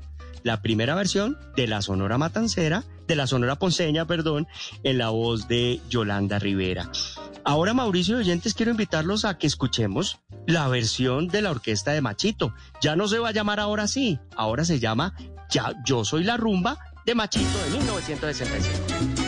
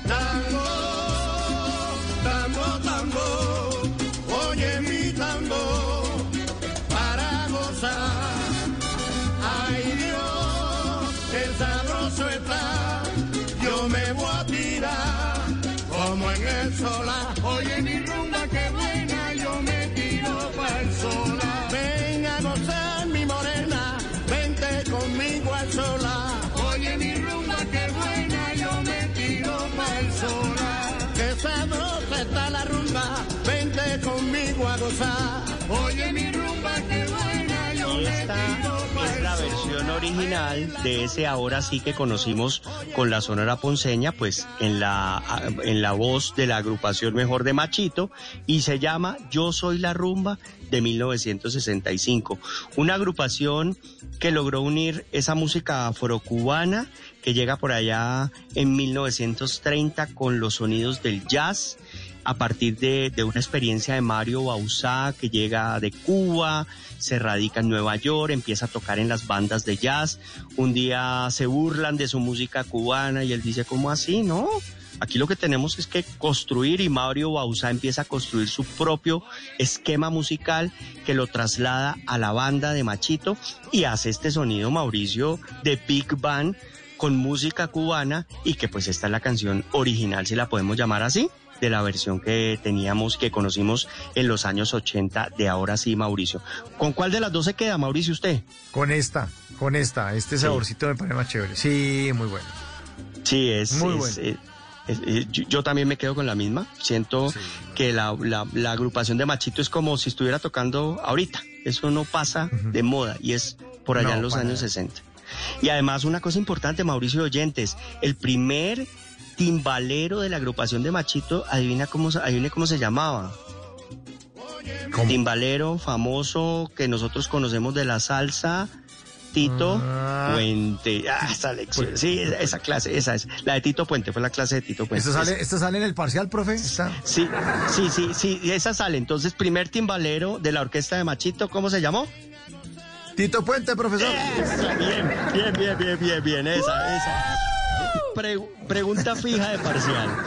Y lo, y lo otro interesante, Mauricio, de, de esta historia es que en la orquesta de Machito también estuvo Tito Rodríguez y después ellos dos competían en la agrupación hasta que se cansaron de competir en la agrupación y se fueron a competir con sus propias orquestas. Entonces, pues esta era la segunda que teníamos para el caso de Yo Soy la Rumba y ahora sí, Mauricio. Ahora sí, le voy a leer un mensaje que me acaba de entrar aquí a la línea 316-692-5274. Mandan una fotografía que Sí. se la voy a re- reenviar, mi queridísimo Sigifredo, para que eh, compartirla. No, deberíamos, era- yo debería, yo debería, ya se la enviar y lo, lo voy a tuitear también para que la vean los demás oyentes Sí, sí, en mi cuenta de Twitter. Sí. Pero, pero míreme, mire- míreme la imagen que le acabo de sacar un pantallazo. Ya, Es ya lo una acabo de ver. botella, un cuarto de aguardiente néctar Sí. de esos sin azúcar verde, una tetrapack de eso, encima de unas papas criollas. Tiraba ahí las papas criollas brillantes, o sea, una cosa. ya, y, y además, el, el, el cuartico ya desocupado. o sea, Sí, ya lo- es lo ocupado, que se fue. nota que ya lo acabaron. Sí. Claro, lo acabaron. ¿Y qué, y qué dice eh, debajo el pie de foto de esta belleza de mensaje? Dice Mauricio, buenos días, acá tomándonos uno para el frío, con esa música tan buena, saludos desde Corabasto, desde Corabastos, William García, Wilson García. Wilson García. Wilson Saludos de García, sí, Corabastos a todos nuestros oyentes en Corabastos. No, Gran- un abrazo, un abrazo, un abrazo, no, no, no, no, no. No, y, y ya se la terminaron, ya se acabó. Yo creo que se acabó el cuarto, ¿van por otro? No, no creo, porque tienen que Pues ahorita claro.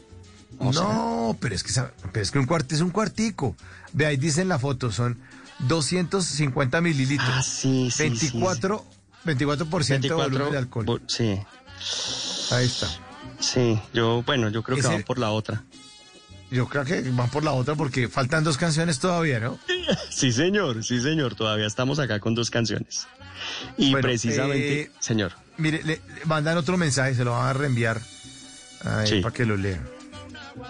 acá estoy ya. Aclara ahí, a ver qué. Para que lo lea Sí, usted. señor. Complemento de información, mejor dicho. Claro, es que Frank Machito, como lo dice aquí el oyente, lo dice textual. Frank Machito Grillo se casó con la cantante Graciela, la misma que nos dejó temas como Sí, sí, no, no, muy bien. Machito, su gran orquesta, nos dejó un temazo, Soy Salsero, entre tantos otros, y lo ponen con altas. Tiene toda la razón. Es que, pues hablando de chismes y enredos, pues Raquel resulta que era la hermana de Mario Bauzá.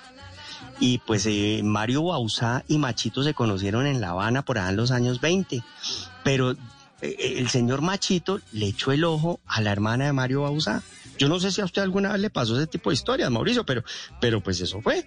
Entonces Machito terminó eh, con Raquel y Raquel tiene unas versiones maravillosas de, de- de- de canciones eh, con la agrupación de Machito y también cuando Machito le tocó irse a prestar el, el servicio militar quedó de directora, adivine quién, mi generala, la señora Raquel. Entonces Ah, el oyente, muchas gracias porque tiene toda la razón con lo que está compartiéndonos acá, Mauricio. Bueno, voy a compartirles a los oyentes eh, la fotografía, el mensaje eh, en mi cuenta de Twitter. Entre el Quintero, me llamo yo en Twitter, en Instagram también me, puedo- me pueden seguir, ahí publico siempre lo que va a ocurrir en las noches de Bla Bla Blue. Entre el Quintero, Mauricio Quintero en Instagram y en Twitter, que también tengo el mismo nombre, entre el Quintero, con el numeral Bla Bla Blue. Escribí, un oyente nos manda este mensaje a nuestra línea de WhatsApp y ahí lo pueden ver, el cuartico de Guaro ya fallecido. Ya falleció. Desde Corabastos, busca- Mauricio. Desde Corabastos. Sí, sí, sí, sí. Ah, no, mire, aquí ya nos aclara. Ese es el tercero, Mauro. Ah, ese es el tercero. Bueno, Y que lo disfruten. además- No, y además creen que porque compran esos cuarticos, que eso no le hace... Eso no hace chiquita. No, pues ya por el tercero. Sí, claro. Ay, ay, ay. Y son las que 12 y 52, o sea. Sí. Bueno, sí, apenas. sí. Y que no vayan a negociar cebolla por allá a las 2 de la mañana porque cómo van a... Sí, sí, sí. Porque si se ponen Oh. a llorar, pero no de Sí, picar claro. cebolla. Claro, sí, sí, sí, sí, no. Nada que hacer.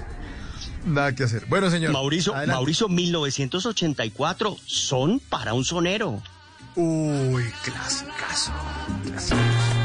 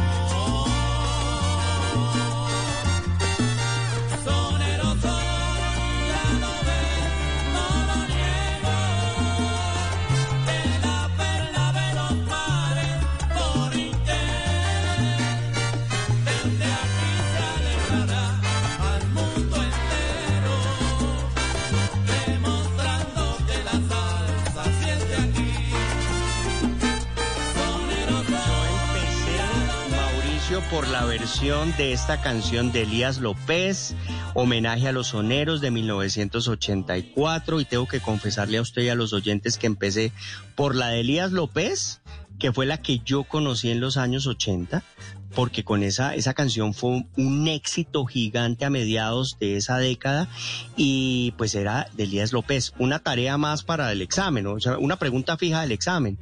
Trompetista, clásico de la música puertorriqueña, se llama Elías López. Formó parte, imagínese Mauricio, del inicio del Gran Combo de Puerto Rico, del Apollo Sound también. De- mejor dicho, es un- es- fue un músico que formó parte de la música puertorriqueña y de la interpretación que se hizo a la salsa. Y, y- y bueno, yo vivo feliz escuchando siempre esta versión, pero tenemos la otra, Mauricio, la versión de 1981, en la que no se habla de Borinquen ni de la Perla de los Mares, sino que se habla de Cuba, de Son 14, Son para un sonero.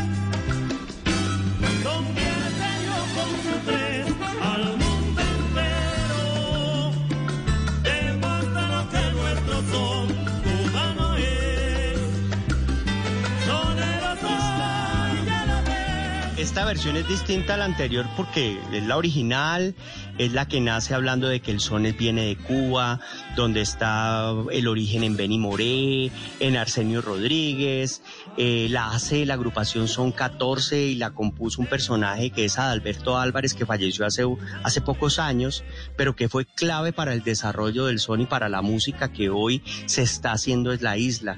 El Son 14, pues tenía este tipo de sonidos, eran distintos a esa música cubana que hemos oído durante el programa de hoy y durante otros espacios que hemos tenido, porque Alberto Álvarez y el Son 14 fue capaz de innovar hasta en, en el estilo de cantar. Ahí aparecía el Tiburón Morales, que era el cantante de esta canción, y también de otras como Tal vez vuelvas a llamarme, que es uno de esos clásicos de la música cubana de los años 80 que pues a mí particularmente me gusta mucho. Y pues todo este sonido también viene originado en ese Santiago de Cuba, en ese oriente de, esa isla maravillosa que, pues, que, marcó el sonido de lo que conocemos hoy como salsa y de lo que pues sigue siendo la música cubana, como en el caso puntual de ese 3 que está sonando ahí al fondo, de Son 14.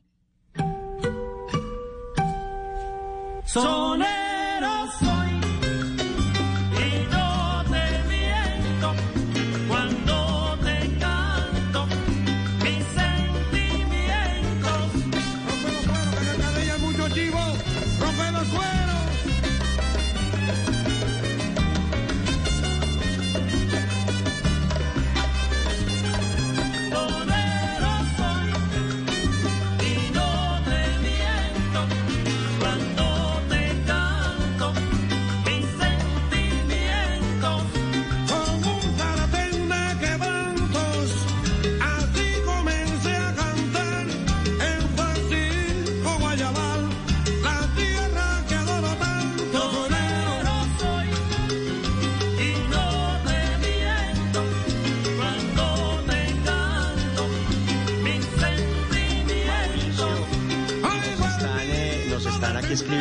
son 14, adquiere este nombre porque realmente son 14 músicos interpretando el son. Cinco aclamado el oyente, cinco aclamado Mauricio. Sí, se fajó en esto. Lo que pasa es que no nos firmó el mensaje, pero muchas gracias por todas las aclaraciones. Muy pilo, muy bueno. Oiga, sí, los oyentes pegados a este especial del jueves de TVT que se nos volvió viernes, hablando de esas versiones pegaditas con el mismo nombre, con el mismo, eh, quizás la misma música también, eh, y las historias paralelas. Bueno, sí, de una en punto de la mañana. Las versiones de canciones en salsa son, son qué son? Mauricio, las versiones de canciones en salsa son propuestas creativas para una misma composición. También son distintos recuerdos evocados con cada versión eh, y la evidencia cultural de cada momento en la música. Y por supuesto, una forma de enriquecer la historia de lo que conocemos como salsa, Mauricio. bueno.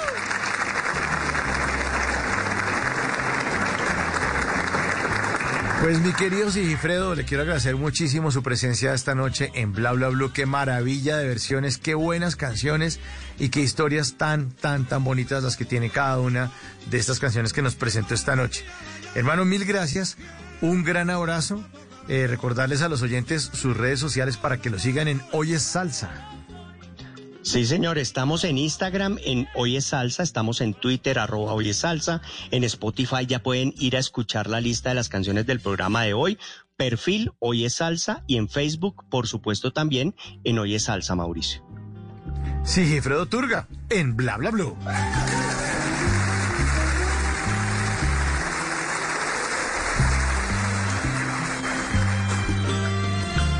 Muchísimas gracias por su sintonía, gracias por dejar que los acompañemos siempre de lunes a jueves de 10 de la noche a 1 de la mañana. Hasta que llegó Bla Bla Blue, pero esperamos la semana entrante.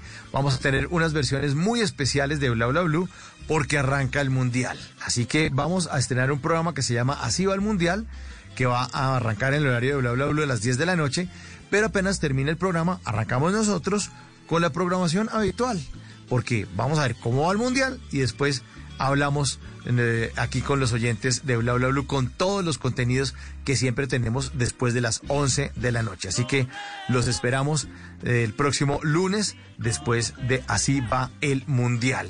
Ya está listo Miguel Garzón con voces y sonidos nos va a hacer una actualización de las noticias más importantes de Colombia y el mundo. En el control master, el señor Master, sí señor, el Master de Master, Andrés Bernal, y otro Master a su lado, que es el Master en la producción, Diego Garibello. Mi nombre es Mauricio Quintero y los esperamos después de Así va el Mundial el próximo lunes aquí en Bla Bla Blue y que viva la salsa para siempre.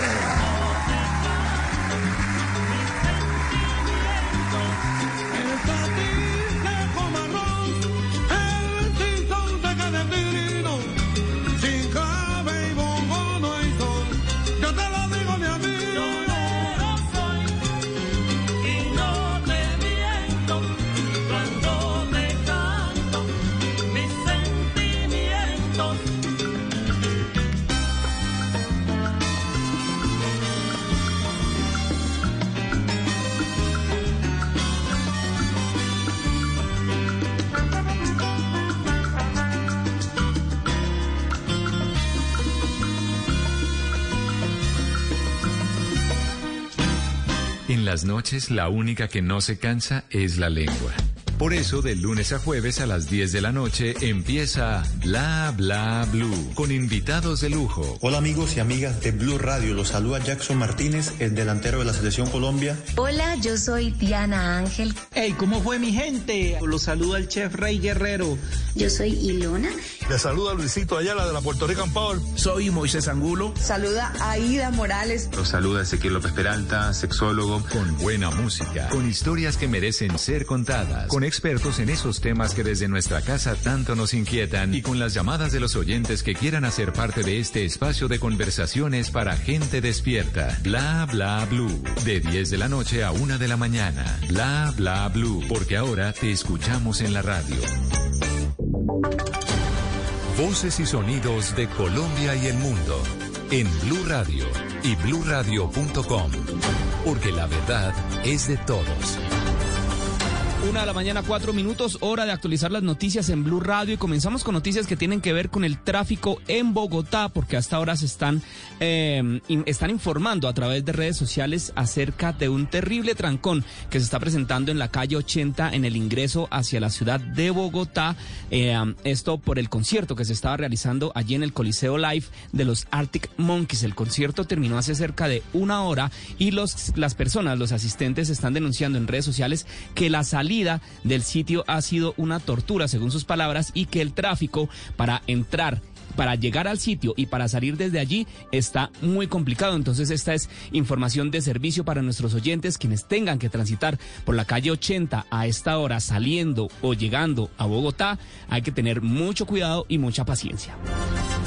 Por otro lado, el presidente Gustavo Petro lideró un puesto de mando unificado en Pinillos, esto en el departamento de Bolívar. Allí recibió duras críticas de la comunidad por la demora en las entregas de ayudas humanitarias y sitios para albergues, esto debido a la ola invernal que ha venido afectando al país. Santiago Rincón. El presidente Gustavo Petro lideró un puesto de mando unificado en el municipio de Pinillos, departamento de Bolívar. Precisamente esta región ha sido fuertemente impactada por la ola invernal de las últimas semanas. Antes de su intervención, varios de los miembros de la comunidad se mostraron disgustados con el mandatario y con los funcionarios del gobierno porque dicen no les han cumplido las promesas en materia de ayuda humanitaria y de albergues. Pero usted impartió unas órdenes ese día de atención humanitaria, de albergues temporales y hoy doctor Javier Paga, con todo respeto que usted se merece, en el municipio allí solamente han entregado mil ayudas hace dos meses, de 3.700. Por eso, el presidente Gustavo Petro hizo una advertencia a sus funcionarios. Espero que no es que nos vayamos y las cosas queden igual, sino podamos realmente afrontar esta urgencia como toca. Al terminar este puesto de mando unificado, el presidente Gustavo Petro compartió con la comunidad un sancocho diciendo que era la primera olla comunitaria allí en el municipio de Pinillos y que la misma se debe replicar en aquellas zonas afectadas por el invierno. Gracias Santiago y en un impactante video que quedó registrado como un grupo de cinco hombres abandonan el cuerpo decapitado de otro en un cafetal de la vereda La Ermita, esto en el municipio de Andes, en el departamento de Antioquia. Los detalles los tiene Karen Londoño. Durante poco más de un minuto se puede ver al grupo de hombres mover el cuerpo, manipular la cabeza, revisar la billetera de la víctima y hasta enviar un mensaje. Aló, mi papá, usted me dijo que le quitara la cabeza a la cabeza de morraco ahí. La policía Antioquia confirmó que el hecho ocurrió en la vereda La Ermita, sector La Cruz, a 30 minutos del casco urbano del corregimiento de Tapartó en el municipio de Andes e identificaron a la víctima como Guillermo León Osorio Castañeda de 58 años de edad. Ahora las autoridades trabajan en la investigación que permita identificar a los implicados y esclarecer los hechos. Gracias Karen y las autoridades del Magdalena Medio ofrecen una cuantiosa recompensa para quien entregue información que les permita capturar a uno de los señalados asesinos del líder sindical Robinson Jiménez, quien fue asesinado cuando asistía al velorio de su padre. Boris Tejada. Con una recompensa de 20 millones de pesos, la policía del Magdalena Medio busca información que le permita capturar a alias Juan Pablo, uno de los presuntos asesinos del líder de la Unión Sindical Obrera Uso, Robinson Jiménez, quien perdió la vida en Puerto Wilches, coronel de la policía Santiago Garavito. Es así que a través del Consejo de Seguridad Extraordinario se ofrece una recompensa de hasta 20 millones de pesos por alias Juan Pablo el cual presuntamente hace parte de este grupo delincuencial. Por el asesinato del líder sindical, ya fue capturado uno de los perpetradores del crimen, identificado como Davis de Jesús Mena.